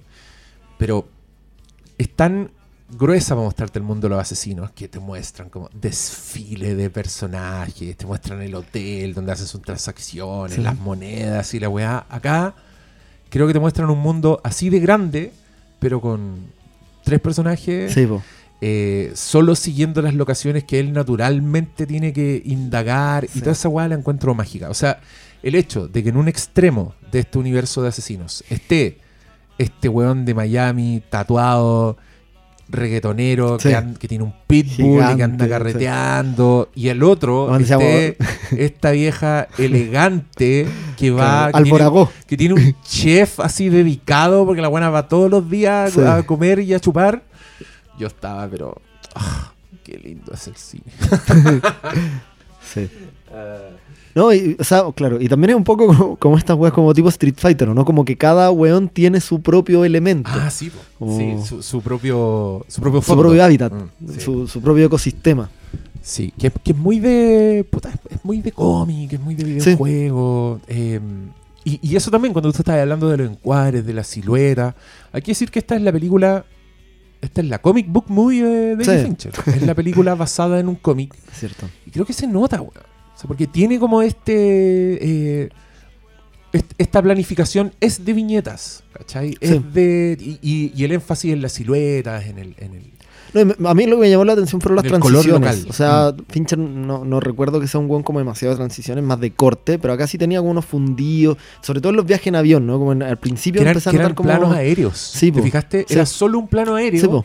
Sin avión, sin, Sin haber de nada, referencia solo el cielo, y las que se fundía Sí. y después se volvía a fundir en... Mm. Eso, yo no tengo como tanto recuerdo de Fincher así Sí, como... Y justamente acá, en la transición del capítulo 2 al 3, hay una transición hermosa que es del GPS al plano aéreo, Sí. donde va el auto así, por supuesto, perfectamente alineado con el auto del GPS, porque Fincher culiado está loco. Y este buen llega a... eh, Espérate. New Orleans, el capítulo ¿no? 3 llega... Sí, me equivoqué. El plano del GPS en el otro capítulo. Claro, Acá el buen llega a New Orleans porque viene a la oficina del abogado, así es, que se entiende también, es la persona con la que él hablaba por teléfono así es. y es su mentor. Es el weón que conoció en la escuela de leyes y que le recomendó, tú déjate de estudiar leyes y dedícate a, a torcer las leyes. Eh, Efectivamente. usa- no me acuerdo cuál es la palabra que usa, pero no es romper la ley. No, es eludirlas. eh, Claro, es, como, como conocerla para dar la vuelta. Claro. pa- Y, y déjame decirte, Gianfranco, que todo el backstory que necesita este personaje. Totalmente. O sea, Pero ya, o sea, a, a mí eso me pasó, como que todos estos personajes tienen una hueá rara. Por ejemplo, ya, que, que- que la latina haya logrado combatir Sí. con, ya, uno, así como dejar, dejar cojo a un weón de 2 metros y 120 kilos, ¿cachai? Me sorprende. Eh, el, el- el- el personaje del jefe, si su empleado es multimillonario y tiene una mansión, este bueno era como un abogado de un estudio del centro nomás. ¿No te, no te llamó la atención como el Que para mí personaje? eso claramente es una fachada. O sea, sí, po, Sí, pues, o sea, pero, se manejan en otro Exacto, estrato, es que pero claro, él tiene una, una Pero- oficina de abogado así pero algo te da... Sí, pues no es como un edificio lujoso. Exacto, sí, pues no es un edificio en Manhattan, Sí. en Manhattan, eh, Claro. o sea, bueno, partida en Claro, pero- pero, pero, no un edificio con ventanal completo, con a techo tú, alto. esa Tiene una secretaria, no es un estudio. una secretaria. Y, y, y usan así tarjetitas de, Sí, po, de Claro, y, lle- y llega como un weón de FedEx así. Claro. Señorita, traje un paquete. ¿no? Es que en John Wick está también ese personaje. Y por supuesto que el weón está en un edificio, en un rascacielos, con un escritorio de ébano, una Es que a escultura eso- a eso un voy, pues, perro como- Doberman al lado. Sí. Como que todos los personajes tienen algo más, ¿no? Sí, está, está muy bien pensado el mundo y, y lo que me gusta es que creo que todo esto es historia. Sí. Todo esto es plot, Sí. es carácter. Entonces, también me arde el hoyo cuando yo leo, ay, pero esta película no pasa nada. Está weyando. O sea, bueno, está todo... En, en esa oficina hay demasiada O historia. sea, claro, en- en esas suposiciones que tú podías hacer, como ya... Claro. Y, y, y, y también está el, el placer de estar viendo a este weón actuando porque en todo esto que, de nuevo, tú no entendís qué weá va a hacer hasta No. que lo hace. Claro. Es que el weón va, arrienda este furgón, le cambia las patentes, va a la bodega y viene como ese, ese diálogo muy chistoso cuando dice, me imagino que llegan a el, el programa de donde abren bodega y encuentran esta weá que van a pensar, pero tiene como pistolas brillantemente ordenadas e impecables, Sí. además, y son weas que han sido limpiadas, pero todos los días, donde ahí uno dice, ya, pues weón, ¿quién, quién- tiene, tiene Ah, una nana que va- le va a mantener la weá en este nivel de, De pulcritud. de, de- de pulcritud. Y, y vemos, por ejemplo, que él selecciona como un autoadhesivo de reciclaje. Sí. Después va al home center, compra el tambor. El weón dibuja como a mano una, una tarjetita para colgarse, que en verdad es como el símbolo del reciclaje y es como un, es como un disfraz así de Monopoly, es como Sí. un disfraz, disfraz genérico, pero que es perfectamente invisible. Es la weá que tú no pescarías y no, Totalmente. nadie re- De- no Yo, repararía de en hecho, yo cuando, o sea, trabajando en el ministerio y en temas de reciclaje, yo siempre pensaba, si quisiera hacer como una haste, la haría a partir de los recolectores de basura, de los basureros, porque, no sé, a mí me, me paseaban y me mostraban como los servicios de aseo de los malls, y efectivamente gente muy invisible para todo el mundo, Mm. menos para uno que está consciente, mira, ahí tienes que verlo, y claro, lo saludáis porque estáis ahí y todo, pero que en general uno, o sea, es como ruido, es como ruido ambiente, y eh, Sí, po. son las personas que, en las que menos tú te fijáis. Son la- Como el- inconscientemente, obviamente. No- no- Sí, pero- po, pero cl- claro, es como persona ruido blanco. Claro. En el- debe, debe haber un concepto visual para eso mismo. Y, y aquí también viene una escena que me dio risa. El otro día yo me, me puse a, a pelear con alguien en Twitter. A ver si lo encuentro. Que me dejó, me dejó completamente atravesado. Es una persona que tú le contestás ahí como con todos los argumentos del mundo y después te siguen, te siguen porfiando. Ah, un usuario tuitero promedio, ¿no? Como que no, no estáis describiendo la- el, el 98% de Twitter acá. Puta, igual yo soy súper activo en Twitter, así que no sé si lo voy a encontrar con, con tanta rapidez, pero dame, no, pero, pero hay dame- tiempo, hay tiempo. Dame un segundo, porque Sí, lo, lo que pasa, hay un momento muy interesante en que este weón lo primero que hace es como solucionar el problema de entrar, porque es un edificio donde solo te abren cuando decís soy yo. Claro. pero el weón quiere entrar a la mala y quiere entrar invisible y, y pasar claro, pero- y ahí espera que alguien entre y antes de que se cierre el la puerta. furgón de, de FedEx Claro. y el weón se tira para abajo y dice, esta es la mía. Y el otro señor está entrando y justo aquí el weón le dice, eh, compadre. Así como que le habla en, en weón del pueblo. Y le dice, you saved my life, man. Y, y lo miráis y el weón está en la Con la cabeza sombra, abajo, con el jockey para abajo, así. Perfecto. Y una vez que suben, él como que mientras el, el weón del FedEx se, se mete a la oficina que él quiere, que es la oficina de Dolores. Claro, la él cronometra el tiempo que tarda la puerta en cerrarse. ¿Cuánto tiempo se demora en cerrarse esa puerta? Muy como bueno. contando, lo dice como one one thousand, three one thousand, que es una forma de contar para que te demorís un segundo. Exacto. Que lo traducen como un elefante, dos O elefantes. un Igual Mississippi también se dice. Sí, sí, sí, sí. Ya, eh, En contraste de la pelea. y el guan cuenta eso, y después cuando ve que el, el negro va de Sale. vuelta, la puerta se empieza a cerrar, Y ahí tú cachai que el weón sabe cuánto se en Exacto. cerrar esa puerta. Pero Y quiere él- que también se vaya el one de Exacto, FedEx porque, no el esté weón presente. No va a ser su movimiento con testigos. Exacto. ¿Cachai? Que ese es el punto de la escena. Sí, po. Y la puerta empieza a cerrarse y, y como que el montaje de David Fincher, todo Perfecto. calza, el otro weón sa- Justo cuando el weón desaparece de cuadro, ching, el weón tira su, su pata Sí. Y entra. Ya, este es el tweet que me aparece, mira, dice, en The Killer. ¿Para qué el tipo cuenta lo que le toma a la puerta cerrarse si después se quedará ahí mismo, al lado de ella, haciendo como que toma agua? Ah, me estoy weando. De hecho, le toma un único paso ponerle la pata para que no cierre. Bien pero la escena. Va- Encuentro. No, bien weón, vos que no entendiste, ¿no? Como. Yo le dije, cuenta para saber cuánto tiempo tiene versus lo que se tarda el otro, paréntesis, un posible testigo Exacto. en irse. Sí. Bien buena la escena. Ese fue mi... Ah, ya, fuiste- fuiste más elegante. Sí. Y bueno, me, me sigue contestando. pone el video de la película. Sí. Y dice, el tipo de FedEx empuja la puerta y pasa, casi sale del plano, la puerta comienza a volver y recién ahí el killer empieza a contar. Es más, en medio del conteo vemos, weón sigue, y yo aquí como ya no estoy entendiendo, ya no entiendo su razonamiento. Y alguien le vuelve a contestar y él insistió, está viendo la puerta, la tiene un paso, podría haberse quedado fingiendo. Entonces, cuando yo digo, si tú mismo pusiste la escena, como que no tengo mucho más que No, decirte. po. po. O sea, si, si que la escena es weona, Ya, ¿qué más, sí, weón? Pero, eh, bueno, en fin. Le No, mandamos pero- un saludo a este usuario que no será nombrado para que no lo vayan a huear.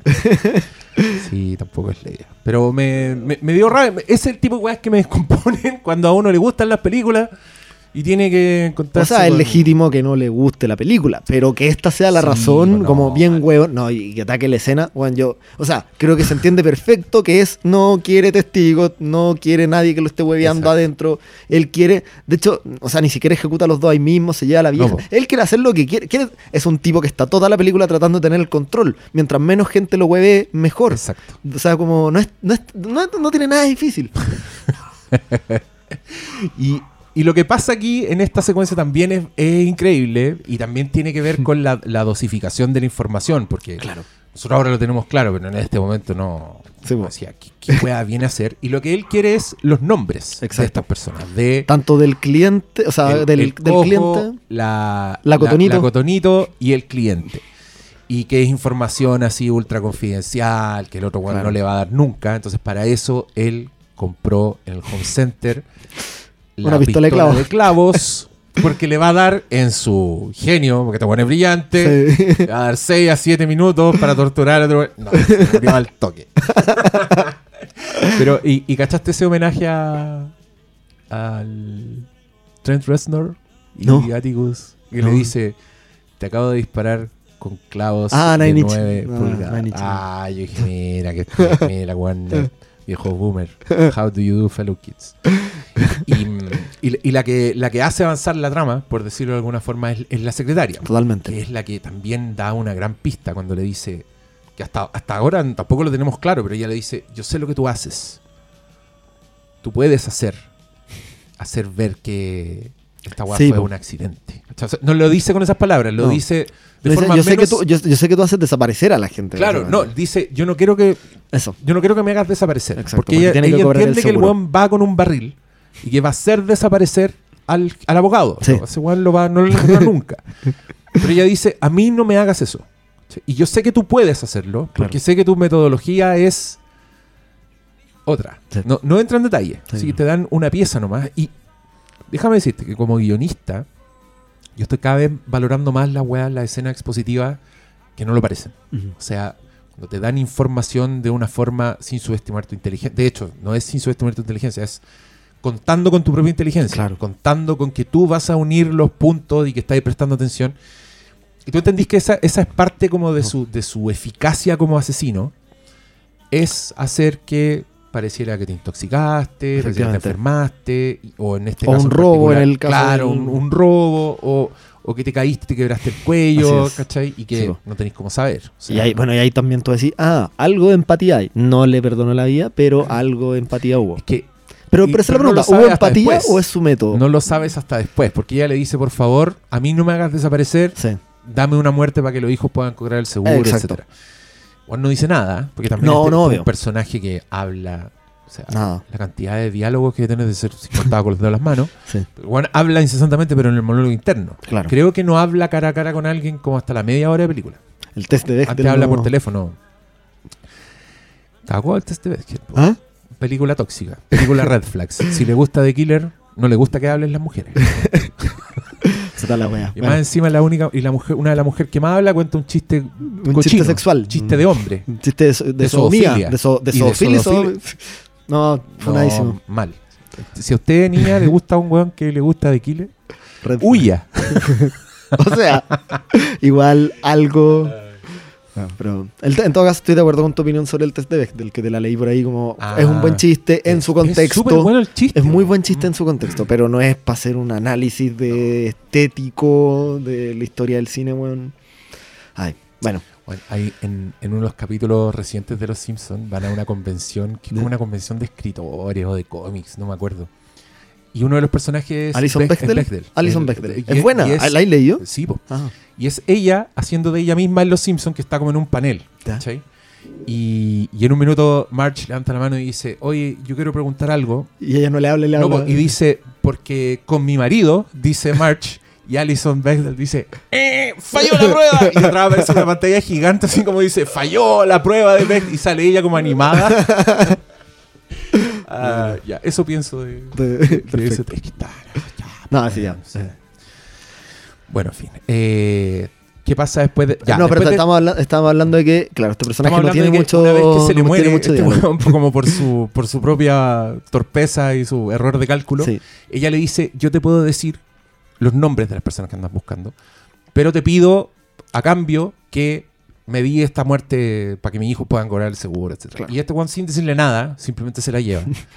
y se lleva al muerto en el, en el tambor. Y viene esta escena chistosa en el ascensor, que, también, son, repito, son escenas cargadas de tensión. Si Sí. este Juan no te suelta. Entonces, cuando se suben al ascensor y tú sabes que la vieja va llorando porque sabe que la van a matar, se suben como otros jóvenes al ascensor y, y uno de ellos es como un yuppie que lo mira y le dice, ¿necesitáis ayuda con ese muerto?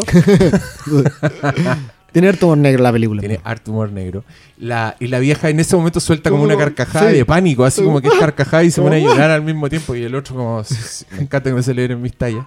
Se la lleva a su casa. Hay un momento en que él se baja, él entra solo a la casa y ella se queda sola, intenta soltarse, lucha. Finalmente le da la información, que es una información que está análoga en estas Claro. cartitas redondas. Tiene un nombre esa weá, Un ¿no? Cardex, yo diría que Sí. es, ¿o no? No sé.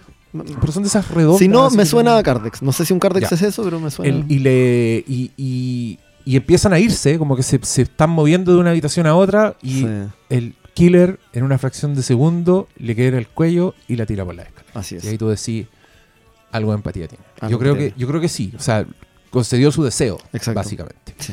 Eh, pero también entendís que eso es lo más cerca que va a estar de, de- de la empatía. O sea, no Totalmente. se iba a salvar.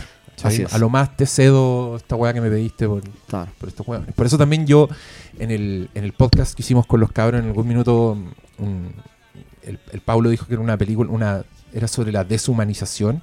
Pero yo creo que es lo contrario. Mm. Yo siento que este weón lo va humanizando a medida que avanza la película. Sí. Pese a que nunca deja de ser un, un robot. asesino una frío, máquina de- una máquina sí. de, de muerte. ¿cachai? Sí. Bueno, sea, sobre todo por su meta. Pues si su meta es Claro. como estar tranquilo con, con la weona que le gusta. Sí. Es, es persona, es más persona de lo que, de Claro. lo que pensamos. Ahora, bueno, no sé. Es que igual, igual, igual tú pensáis, hay, yo, yo diría que hay dos personajes que da un poco de lata que los maten. El, el taxista y esta, Y la vieja. Esta vieja, Sí. sí. Como son los más... Ahora, la vieja también... O sea, es cómplice de todas estas weas, pues si la vieja sabía todo lo que po. estaba pasando, tiene hasta los nombres de... Entonces, claro, está, está bien actuada, está ahí te, te da penita porque es una señora, pero, pero la señora se las trae igual. Ella le dice, muy convencida, yo no soy una mala persona. Sí. Y él lo mira con su cara de Moai, que como ese ejercicio de montaje, ¿cómo se llama ese ejercicio donde un señor con una cara fija le pone Ah, weá entre sí, medio y sí, cambia el sentido? Ya, aquí también uno dice, oh, la está juzgando. podría ser, claro. podría ser que no, pero esa, esa sensación tuve yo. Eh, Y ahora nos vamos a esta escena que lo aquí Esta viene secuencia la es- transición, porque Uf. aquí se va a Florida. Sí. Y también es, es muy bacán cómo están marcados estéticamente sin salirse como de la paleta de, No, de nada, no. porque es bueno para el, verde, para Sí. los colores fríos, el mismo tipo de encuadre. Me- me- Metálicos. como- Pero los cambios de estado, de locación, Sí. de estrato son notorios y son, po. y son hermosos. Y aquí se van a Florida. Que el arte también cambia, te cambia Claro. todo. Claro. Aquí es donde viene el plano que te digo yo del, del- del Del GPS, GPS. que, que es hermoso. Y, y llega donde este weón y viene como un gran periodo de vigilancia al weón. Donde, Sí. tu- este weón está juntando información. Y se pega su discurso contra la creatina, quería ser una sustancia prohibida. Claro, dice, oh, ¿dónde, de encontráis. ¿dónde más encontráis weones así todos juntos? En, en la po. Ahí están. Claro, pues son weones tatuados así del, del patio con pesas. sí. Y, y con Pitbull y, y, y Como- se- y van como a un, a un tople donde están, están toda la noche. Como bueno, Jim Bros, pero. Claro. Y él en un minuto va a un supermercado y tú veis como la wincha supermercado y tiene carne molida, pastillas para dormir y una botella de copete. y tú decís, ¿what? Y, y- eso también me parece muy eh, entretenido, weón. Sí. Como, como cuando llega un minuto, cuando se cierra este capítulo y entendís para qué necesitaba todo eso. Claro. Que, O sea, eh, eso te pasa en todos los capítulos. Pues siempre siempre Claro. empezáis sin saber nada y después sí, termináis como, sí. ah, se cerró. Son como pequeños. Pero, pero este en particular debe ser un, uno de los capítulos más intensos y de más adrenalina. Porque es, Totalmente. es el bruto, así, así se llama el capítulo. The The, Brute. Brute. Que el weón es como una montaña de músculo. Claro. Eh, ¿Qué tú decís? Ah, espérate, tú decís, no mató al perro. Porque lo podría haber matado. No, tú decís como, no mató al perrito. No, le dio, lo dejó Y- no lo mata Y no lo Sí, po. Porque cuando el perro resucita, cuando el perro despierta y lo empieza a perseguir, Tampoco le. este le corre, corre, sí, corre, lo quiere dejar, no, no Sí, quiere, no quiere podría matarlo. perfectamente haberse dado vuelta y pim, pim, Claro. ¿cachai? Pero no, no lo hace. Bien, bien ahí Michael, Michael Fassbender. Y, y, y me encanta también porque cuando ya este weón vuelve después del carrete y se queda solo, y este weón se acerca en la noche, grillo, Claro. Bueno, empieza a tirarle pelotitas de carne Y no, al el perro no se las y come. el perro no los pesca. Es otra escena como este slapstick que digo. Buena y, Buena. y- y realista también, Sí, po. porque además que el perro no te va a pescar a la primera, po, el perro te está ladrando a ti y este tira uno, el perro no lo pesca. Y el segundo como que le cae cerca al perro y tampoco lo pesca. Sí. Y ya el tercero, y mientras tanto el weón adentro ya está alerta, empieza a gritar, diva se llama el perro, diva. Y este weón espera tranquilamente, después entra, hacen un plano así, muy también para asegurarte que, que no era veneno, por Claro. si estabas pajareando cuando mostraron las pastillas. Porque el perro está en su camita, me encanta que se fue a acostar a su camita, como que si le dio sueño y dijo, me voy a mi camita. Y pasa la cámara así muy cerca del perro y está roncando. El perro está ahí para que te, que te quede claro que el, que el weón está, está durmiendo. La bestia. Se mete a la casa en silencio, se escucha ruido de ducha, hay vapor, una tele prendida. De la nada aparece este weón gigantesco Sí. y viene la sacada de conche tu madre a Michael Fassbender. Sí, Weón, qué muy buena escena. Intensa. Eso, ahí, ahí yo, bueno, te había comentado que, que ganas de que Fincher ya se vaya como a la cresta con un, con un exploitation, hacia una película ya. Una weá del que haga una weá así como acción, Sí. como, como Mad Max, no sé, como una weá así. Imagínate una, una weá muy Sí. de género, con, con códigos, pero filmada por este weón, como una weá de acción Sería- así. Un Transformers de, o un James Bond, no sé. Que igual, Sí. no sé, como que, que ganas de, de- de tener esa, ese talento puesto al servicio de una weá de, de pura entretención, ¿cachai? Como un musical de... Oye, no, pero película de acción. peli- es que sí, con, o sea, con, con de- esa escena, una... Una de Batman. bueno, de, de Seven que se sueña con una de Batman de David Fincher. Pues esa weá es como Sí, ciudad gótica. Es un, verdad. es un Joker. Totalmente. Bueno, y, y, eh, eh, ya, claro, y acá, y acá en y esta aquí es donde la cámara también se suelta. está loca Sí. y es todo postproducción, es todo digital. Ah, también. Todo ese, Sí, pues esta es Ah. la, la escena donde el- la weá la filmó como David Fincher y después dijo, ay, sí. Y se la soltamos si un nos volvemos locos. pa- ya, y la, y la movió. para ponerle énfasis, claro. pues, y, y te das cuenta que es un movimiento súper Controlado, pues, sí, claro, y súper sí, sí. controlado, como que son, son los impactos, son los- es la desorientación del weón, como- eh, eh, es un milagro de, de- y es un milagro de coreografía también, no, de utilería. Hay un minuto en que el weón le empieza a pegar con un bong. Sí. El, el fast food, y le pega como tres con el bong antes de romper el bong. ¡ay, qué dolor esa weá! Como que se escucha lo doloroso de, de esos golpes. Sí, po, y no, y es una pelea muy. O sea, no una pelea limpia, no una pelea bonita, una pelea tipo Krav Maga, así como Sí, estoy po. peleando para salvar mi vida y para matarte a ti. Como Sí. no, nada más que eso, ¿no? no. Exacto. Y, y por lo mismo es, es muy. Es desoladora porque el otro weón le saca la mierda. Sí, y po. como que este weón, hay minutos en que weón queda desorientado porque le acaban de pegar tres combos en la cabeza. Claro. Pero el weón alcanza justo a moverse antes de que el otro weón Lo reviente un palo contra la pared, Exacto. ¿cachai? Esa weá te tiene, pero. sí, No, esa- wow. sí, y, y es, y es secuenciaza. un, cortometraje en sí mismo. o sea, aparte Sí. porque, aparte de que toda la película van pasando por distintas locaciones, incluso en la, en esta secuencia en particular, son distintas locaciones. Pues hay un momento Claro. de la pelea en el living, en la cocina con los implementos de la cocina, en el baño. Entonces. Que, que es justo un momento en que el otro weón agarra una pistola, Claro. que es de él, Sí. Y este weón se esconde, saca ese rayador. Yo dije, oh, le voy a rayar la cara. ¿Qué, qué, qué voy a hacer con esa weá? Y el weón tira el rayador a un rincón y lo distrae. Claro, el weón sí, dispara para ese Sí. lado y el minuto que el weón aprovecha. No, está todo muy bien pensado, muy, muy hermoso. Y como que lo ayuda a la suerte igual, porque Sí. este- en un minuto este weón se tropieza y cae arriba de un, de un palo de una mesa que está roto, que está parado y se clava con- así con una pierna policanazo. empieza a sangrar mucho. Pero ahí es el momento en que el otro weón se pierde y, y se da la vuelta por el otro lado, recupera su, su propia arma y el weón le dispara a través de una puerta. Claro. Como que también no. Este weón está luchando por su vida en este momento. sí. No, no hay. No, acá no hay preocupación de que parezca no un hay accidente. control, ni- no hay nada. El weón Sí. así. sí. Pero sí se preocupa de borrar todo. pues, Sí. Porque una vez que lo mata. Igual me gusta porque justo cuando está. Cuando Fassbender como que logra dar vuelta a la situación y logra tener algo, muestran que despertó el perro. Claro. Que el weón escuchó los disparos y ya sale corriendo, encuentra al muerto en un momento así. Igual es triste porque el weón Sí. como que llega el muerto, lo huele Es mi amo. y ahí sale corriendo. Sí, como que el perro tiene intención. Dice, me voy a cagar a este weón que hizo esta weá. Y el otro weón corre, corre, corre hasta el último minuto y Sí. chun, cierra la reja, el perro queda saltando. Igual ahí estaba asustado. Y yo decía, este perro, weón, si, si salta, igual, igual se acerca, igual salta harto. Y ahí el weón agarra la botella de copete Y la lanza con una precisión, weón, así hermosa y se incendia esa casa. Empieza a incendiar en, en un segundo. Brillante. No, muy bueno. Yo, yo, yo aquí te digo, yo ya estaba apagado. Yo decía, ya, esta película está buena, ¿no? Sí. ¿Qué, qué pasa ahora? ¿Qué, qué, qué viene? Ah, lo mismo. Sí, yo. no o sea. No, yo estaba disfrutando el proceso. O sea, Sí. en, en ese momento yo ya. O sea, me- medio que me había resignado a que fuera una película con vueltas de tuerca, con. Mm. no, que me, que me- o sea, que me, que me vaya.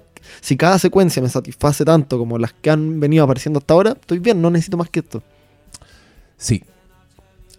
Capítulo 5. Capítulo 5. El cotonito. The. Esta es The Expert, creo que se llama este, este capítulo. Eh, llega a Nueva York, donde este señor pasa primero por el, por el Pero a los suburbios, no va como a Claro, Manhattan, Pero, llega como- a. Creo que Sí. es la Grand Central Station, donde llega, donde se ve. Sí. Pero No, después pero- él dice, justo a un lado de la, de la ruta turística. Sí. Dice, estoy en esta ciudad. Y claro, sigue a esta weona, llega al suburbio, ya se va como en un auto. Hay un minuto en que se encuentra en un semáforo donde pareciera que él se le va a echar así, Claro. simplemente de ventanilla a ventanilla. pero sigue observando. se escucha una sirena. Se escuchan como unos pacos así. Y ahí como que el weón desiste, la sigue. Y viene esta escena gloriosa que si tenía a Tilda Swinton en una pura escena brillante. Sí. No hay desperdicio. No. Es esta señora que evoca tanto. Y que más encima sabéis que es como una. Es una sicaria la Sí, buena. es una hit woman distinguida, British. Con su cara de asexuada, de ángel, Sí. de, del infierno. Y es, es- es impresionante. No, no envejece de mucho Tilda Swinton, ¿no? Como. Mm, sí. O sea, yo. Tengo la sensación de que está así hace mucho tiempo. Es que pa- yo me fijé, como dije, la playa. ¿Te acordás que hablamos hace poco de la Sí, playa? la, sí, la- sí, sí. la encontré una, una noche de desvelo y me, me quedé viéndolo un rato y dije, Tilda Swinton, ¿qué edad tendré en la playa? siendo Tilda Swinton. 36, 37. Ah, o sea, to- todavía, yo dije, todavía estoy en edad de irme a un, a un paraíso en Tailandia y arrancarme la sociedad. y, y es que che, 36, 37, y eso es del 99, 2000. Sí, bueno, tiene 23 años más que eso. Chuta, esta señora está bordeando los 60, porque está bien, se ve joven. O sea, Sí. o, o una edad indeterminada desde hace 20 años, ¿cachai? Es como. Igual también yo creo, yo creo que Tilda Swinton es de esos de, de esas actrices o actores, así en general, que son ya. Tienen, tienen como otro nivel de control sobre su cuerpo, sobre sus facciones. Debe ser súper atlética, ¿cachai? Seguro, Debe tener así como. Puta, un poco como. un- Héctor Noguera, pues, weón. Héctor Noguera tiene un 90 y. ¿Cuánto? Y el weón sigue siendo un weón. Claro. Sea, tienen otra relación con el cuerpo que, que Que nosotros uno. Los, los mortales. Y, Es verdad. y, y acá es una actuación muy estática. Esa weá me gustó mucho. Sí. Ella está sentada, pero la actitud, cómo le tiembla el rostro, weón, la inseguridad, la, la duda, el humor entre medio, eh, debí haber comido más helado dice, Sí. en mi vida. haber sabido que este No, y el chiste del oso. el que chiste del oso es una- totalmente fuera de lugar, no te esperáis de ella. humor, Claro. Por eso te- hay, hay muchas cosas como que te, te rompen o te subvierten las expectativas que tenías. De partida, insisto, el, el jefe este, el abogado seco en un edificio como que debería Sí. ser multimillonario, en un- en- ahí la, la latina que se defiende de, de Brute, eh, ella con su chiste del oso desubicado, siendo que es como una Y- señora más elegante. Y, y déjame decirte que yo me encantaría haber visto alguna escena de esos dos weones trabajando juntos. Va a ser impresionante. El weón de Florida con esta vieja me está weyando. ¿Dónde comían? ¿Qué opinaba la vieja del otro weón y viceversa? Claro, como, vamos a un Denis, ¿qué Denis, weón? Vamos a comer waffles. Ah, qué maravilla. Bueno, este, y este weón como no, no le da nada a ella. Eso, ella habla, él contesta como en Sí. monosílabos. Eh, y finalmente... Ya, bueno, hay, hay Fincher también controlando los pestañeos, ¿cachai? Sí, Eso, po. ¿no? Como que el one es un obsesivo de que la gente no pestañee tanto. Sí, po, y, y The Killer particularmente No no pestañea pestañea, sí. nada. Y, y- y tiene también este momento que el one rechaza todo. Sí. Ella le ofrece un postre, the most delicious. y, tú mirás y la weá y se ve así increíble. Le rechaza los copetes, todo, pero en la- en el último minuto el one agarra la botella Sí, y se pega un pencazo. sí. Y, y que siento que es como también lo más cerca de... Empatía. Claro, como, claro, de- comparto este trago contigo, te doy, la última te- cena. Te la doy. Sí. Salen caminando, también una escena que, que es preciosa también porque me encanta cómo se escuchan los, los pisadas en la nieve. Es, Sí. es una escena que te da frío. Y yo encuentro Sí. que los directores, los buenos directores son sensoriales, Totalmente. entonces apelan a ese tipo de weá. Y es frío real, también se nota que andan así el vapor y... y- Ah, se, se me decís que CGI también te la compro si es Fincher, Obvio, pero, pero, pero, pero te lo que tenga transmite. el control, que Claro. te- que, tenga la iniciativa de fijarse en esos detalles. Sí. Por supuesto que te, te completa la weá y todo.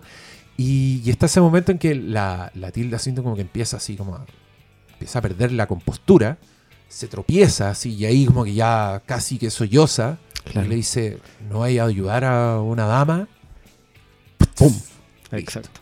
Y después veis que tenía un cuchillo, porque esa desmoronada era Actuada. una trampa, po. Era para cagarse al weón, para Claro. pegarle. Oh. Que ahí, weá, weá, que ahí, weá. bueno, y eso también es, o sea, como yendo como al, al juego de, de- de emociones y de la empatía que, independiente de lo que sienta The Killer, la, la empatía que tú puedes sentir por los personajes.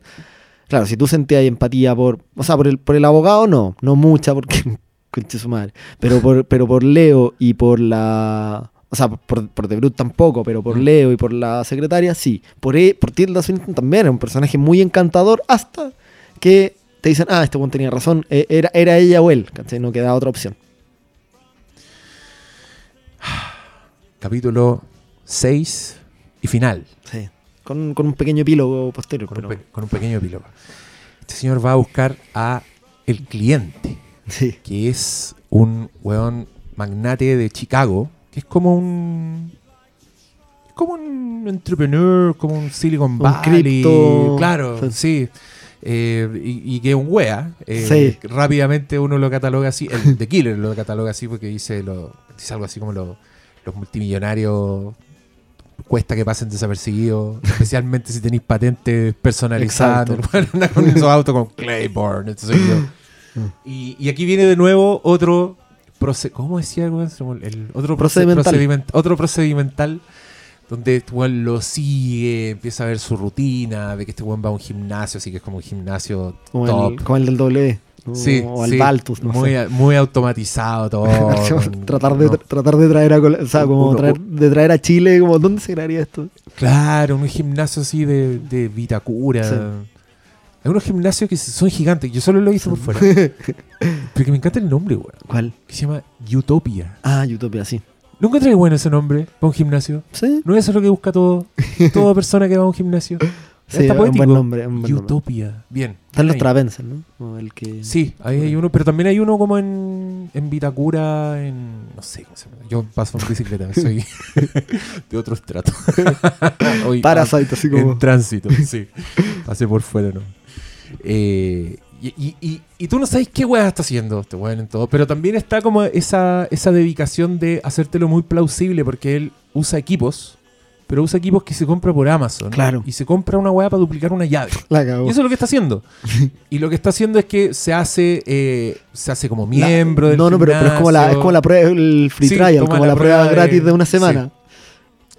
Y, y, se- y- finge como un encontrón con el, con, con el señor del aseo. Sí. Que igual ahí hay comentario de, de Fincher en todo esto, porque cuando el weón choca con el weón del aseo, este otro así como que se engancha. En verdad es para robarle la Sí, po. po, y, se la, y se la roba. Pero el Fassbender mira su chaqueta y dice, era nueva. y weón, el horror en la cara de ese señor. Ese señor dijo, weón, me, van a echar. me van a demandar. Pobrecito, weón, me da mucha pena. Pero después lo calma, le dice Pero, como- pero al mismo tiempo, claro, digo, puta, qué gran voladero de luces, weón. Sí. Porque si hay algo en que no está pensando ese caballero, es en que le pelaron la, Claro. la llave. Y que claro, es como Bueno. una, es una llave maestra para No, abrir. pero, pero Fassbender se disculpa, ¿no? Como que le, sí, o sea, pues le dice, como, le bueno, será. Claro, y, y el otro weón igual está como, Está como venado así, a punto de ser atropellado. Pero claro, lo que le pela es como la llave maestra que abre todos los casilleros. Sí. Que todas las weas son digitales. Y ahí, entre que el otro weón sale a entrenar con un guardaespaldas, te fijaste que mientras el otro está en la trotadora, el guardaespaldas está saltando en cuerdita detrás de él. Y lo que hace él es que saca la billetera y le roba la llave digital de su casa. Que Claro. es como el weón entra, como abre la puerta de su departamento y como abre la puerta del estacionamiento, Sí. es como la, la misma, la misma llave. Eh, entonces después él solo espera el momento indicado y en la noche se mete en ese departamento Un penthouse que- en Chicago. Un, succession así, Sí. claro, como un rascacielos con, de tres pisos. el, solo el departamento tiene tres pisos. Y, y me encanta porque todo lo que tenéis que saber de ese personaje como que está. O sea, tú Sí. entras ahí, bueno, está vestido así hablando por Bluetooth a la, a la- noche, a la hora del pico. Claro. Y atrás como muchas pantallas. pantallas con el mercado internacional. Entonces ahí tú decís, ah, este Mm, weón financiero, quería echarse un sí. político, va a hacer caer qué mercado, weón. No nos interesa. Y aquí viene la parte que también que todo el mundo Anticlimática. anticlimática porque al cliente el Fassbender no va a echarse al cliente. Porque Fassbender sabe cómo funciona el mundo. A lo que va este weón es asegurarse De que este no weón no lo va a perseguir. Eso. ¿cachai? Y aquí se termina de cerrar el círculo cuando el weón le dice, después de que. Y también as- así interpreto yo esta escena, que, que también no, no te da tanto, pero cuando él le dice: No, no te da mucho. entra un weón con un silenciador a tu departamento y tú no sabes por qué, ¿cachai? Mm. Eso a mí me hace creer que es la confirmación de Fassbender de que este weón no es parte de ese mundo. Totalmente, sí, no es un weón que está sucio. Entonces, cuando Claro. el weón dice, a mí me dijeron, por 50 mil más, limpiamos el pasillo, eso es lo que dicen. Claro. Cuando- limpiamos el desastre, y yo dije que sí. Sí. Entonces, el weón como que lo confirma en ese momento, cuando el weón no sabe por qué viene, porque si el otro weón viene, viniste. por- Ah, el weón sabe, este weón Claro. sí me mandó a cagar. Sí, y, y Fassbender se asegura de que es así y le dice, ok, si vuelvo a saber de ti, te voy a morir Una muerte lenta también. porque te voy a dejar una mancha de radioactividad en tu tazón favorito, weón. Me estáis weyando. La wea, weón. Sí. ¿Te Bueno. imagináis así el weón entrando como con una weá así, poniéndose Como, un claro, traje un plutonio. radioactivo? ¿Cómo, cómo se llama esta weá que se roban siempre? Espérate, ¿cómo se llama? ¿Hay cachado esto? plutonio. No, no, pero la weá que se roban siempre acá Ah, en Chile. El densímetro. sí, el densímetro nuclear. Fassbender viene a Chile a robarse el densímetro nuclear para. Era él, era él. Vino con un alias. Y se va. Y lo deja. Y el otro Sí. weón que hay. Uf. ¿Hacéis la razón que hice Fincher de por qué? Dime. Porque es el único weón que no sabía dónde vivía. Ah. Así de práctico. Está, está asegurado Sí. por todas partes. O sea, no, Sí. no sabe dónde vivía, pues. El- hasta el taxista sabía, pues, tenés razón. Pero. Y, el, y el momento de. ¡Qué buena! Buenísimo. Y, y hay un momento que no contamos de este capítulo en que el weón va como a retirar su dinero de un banco. Sí. Va y se cerra- cierra la cuenta porque en verdad este weón Quiere retirarse. se retira. Sí. Entonces, y, y la última escena, ya sabemos que él tiene sus buenos fondos que gastarse en esa mansión increíble con la que le gusta. Eso. Y ahí, Pestañea. The Smiths. Vámonos para la casa. Y pestañea, pues, como con un pequeño tic. Sí, ahí le, le viene como un tic. Qué lindo. Excelente película. Muy buena. Nada que hacer. ¿no? Hasta contada por nosotros es la buena. contamos, esta es la versión audiolibro. Te lo resumo así nomás, ¿no? ¿Qué te lo resumo? Una mierda, weón. Estos resúmenes se pueden escuchar. Ah, no, muy buena. Sí. Eh, Yo no y- tengo, no tengo notas. No, no tengo Ah. quejas. No, o sea, Es que es- entiendo que diga, "Ah, ya, O sea, pasa, entiendo, que es entiendo que es pedir otra cosa. pero ¿por qué? Claro, Pero- pero ¿por, qué, por qué no te contentáis con lo que hay? Eso. Si la weá no es mala. Sí. Eh, Es perfecta, es un relato al hueso. Que también aquí, yo, yo por eso quería hacer este programa. Esto no es, no es para tirarle caca a, mi- a mis compañeros. Pero sí siento que la conversación se fue para cualquier parte en un minuto. Y yo disfruto mucho todas las conversaciones. Pero yo tenía muchas ganas de hacer esta de, weá. de hacer el De análisis ir de la de escena, por escena, y qué buena fue este momento y qué bacán fue esta weá. Sí. Porque así quedé deprendido después de haber visto The Killer. No, eh, bueno, y esto evidentemente es para alguien que vio la película, o sea, por favor no escuchen esto. Bueno, Sí, no lo iré dicho al final, pero... Le voy a poner spoilers en Sí, la pues, porque- descripción del capítulo. Para No, que, esto es para que, se, sumen, se sumen a nuestro análisis, si después quieren opinar algo más, Sí, bienvenido. si se nos pasó algún detalle. Eso, algo, algo que seguro se nos pasaron mucho y van a Oh, seguir apareciendo comentarios. mal. Pero nunca tan mal como ese que decía. O el buen de FedEx. Ah. Eh, ¿Qué hago contar? Es un No. cómic esta weá que yo no tengo ni una ni un interés. tenés en ganas de leer? No. Sobre todo lo que dijo mi amigo, porque esa fue una de las weas que la conversación po. se fue como qué tanto del Claro. cómic tiene y al parecer Que el cómic es mucho más grande, po. tiene más backstory. Pero Ah, yo como a te mí me digo, interesa como algo distinto, no como va... Sí. O sea, creo que es, eh, esto es una obra suficientemente... O sea, es- está perfecta por sí misma. No necesito el backstory del cómic. Si, Mm. si leo el cómic es para enterarme de otras cosas. O sea, Y no, no, y no quiero no ver para este complementar la película. más, no quiero, no quiero ver flashbacks de cómo fue su primer asesinato. Estoy Sí. inventando, no sé si sí. esa pasa en el cómic, pero no quiero ver cómo entrenó, no quiero ver cómo... O sea, yo lo insisto, quiero ver cómo ordena las bodegas porque qué, ¿Quién se las limpia? qué hombre. No, no, o sea, Ah, digo, lo, leería como otra obra, ¿cachai? Pero claro, no... claro, no, no como material necesario. No, para nada. Aunque después estaba pensando, como nosotros comentamos eh, Killers of the Flower Moon, Sí, señor. yo creo que, y, y discutimos en algún momento si Ah, leíamos sí, este, Sí. qui- quizás haber leído este. Puta, pero quizás que quizás habríamos estado ahí con la visión toda sí, deforme. con la visión como- deforme, sí, es como, verdad. ay, enojado. Quizás no haber leído ninguno. Eso, fue un error leer. No, pero tú fuiste a ver Killers. Sí, po? po, sí. ¿Y te sí, gustó? Sí, me gustó. Increíble, pero pero te me, sorprendiste. sí, pero me cuesta, me, me costaba mucho salir. Eh, o sea, Yo yo aprecio que- otras cosas, fue otra visión. Ya, yo encuentro que tenía una ventaja sobre el resto. Justamente porque sabía, weá.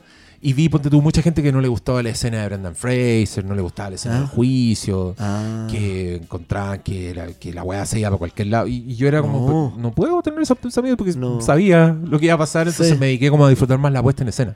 ¿Cómo Totalmente. te dan la información? Exacto. ¿Cómo- Y ahí me sorprendió el, el final con Oh, qué bueno ese final. el, el eh. radioteatro.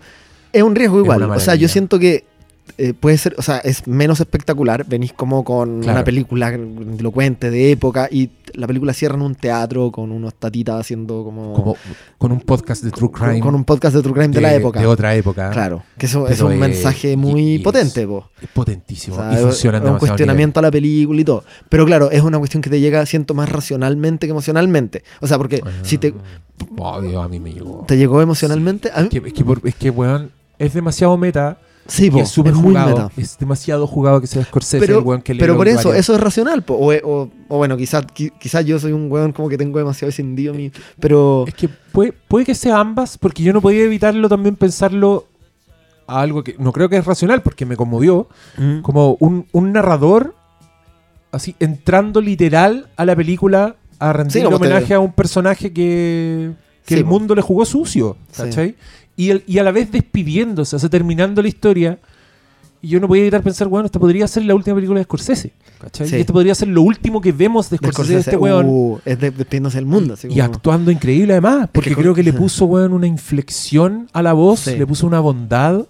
Es que él, es- él es- él es así. y fue él cara de raja, así como que el weón dio un paso adelante, entró a la luz, así como que no tuvo ni un pudor en decir, voy a hacer esta weá, y encontré que funcionaba en todos los niveles. Funcionaba como cierre de la historia, como comentario, como, Como- pieza histórica también, Claro. porque te están mostrando cómo, cómo consumimos este tipo de historia, cómo se Sí. consumieron en algún minuto, y que tampoco está tan lejos de cómo las consumimos ahora. Porque Para nada, o sea, está lleno de Escucháis un Crime, sí. podcast donde, claro, no está Scorsese, pero sí están los efectos sonoros y, la- Exacto. y la publicidad y, y- y la distancia para hablar de crímenes, transformarlo en entretenimiento. ¿cachai? Entonces encontré que, bueno, estaba haciendo tantas weas en los últimos tres minutos de película Sí. que yo, yo quedé con lágrimas en los ojos. ¿Ah, Puede que a mí me emocione.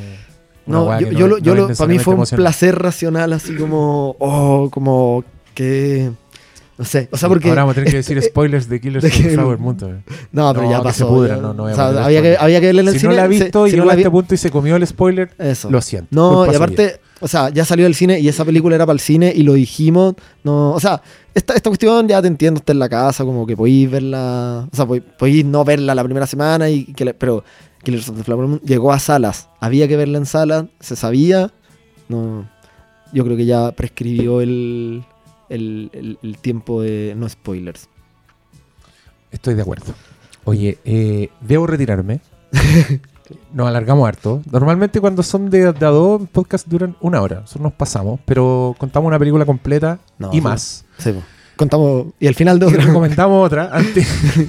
recomendamos una, contamos una Sí, y, y hablamos de Fincher en general. No, este capítulo completísimo. Gianfranco, te agradezco tu presencia. Diego, muchas gracias.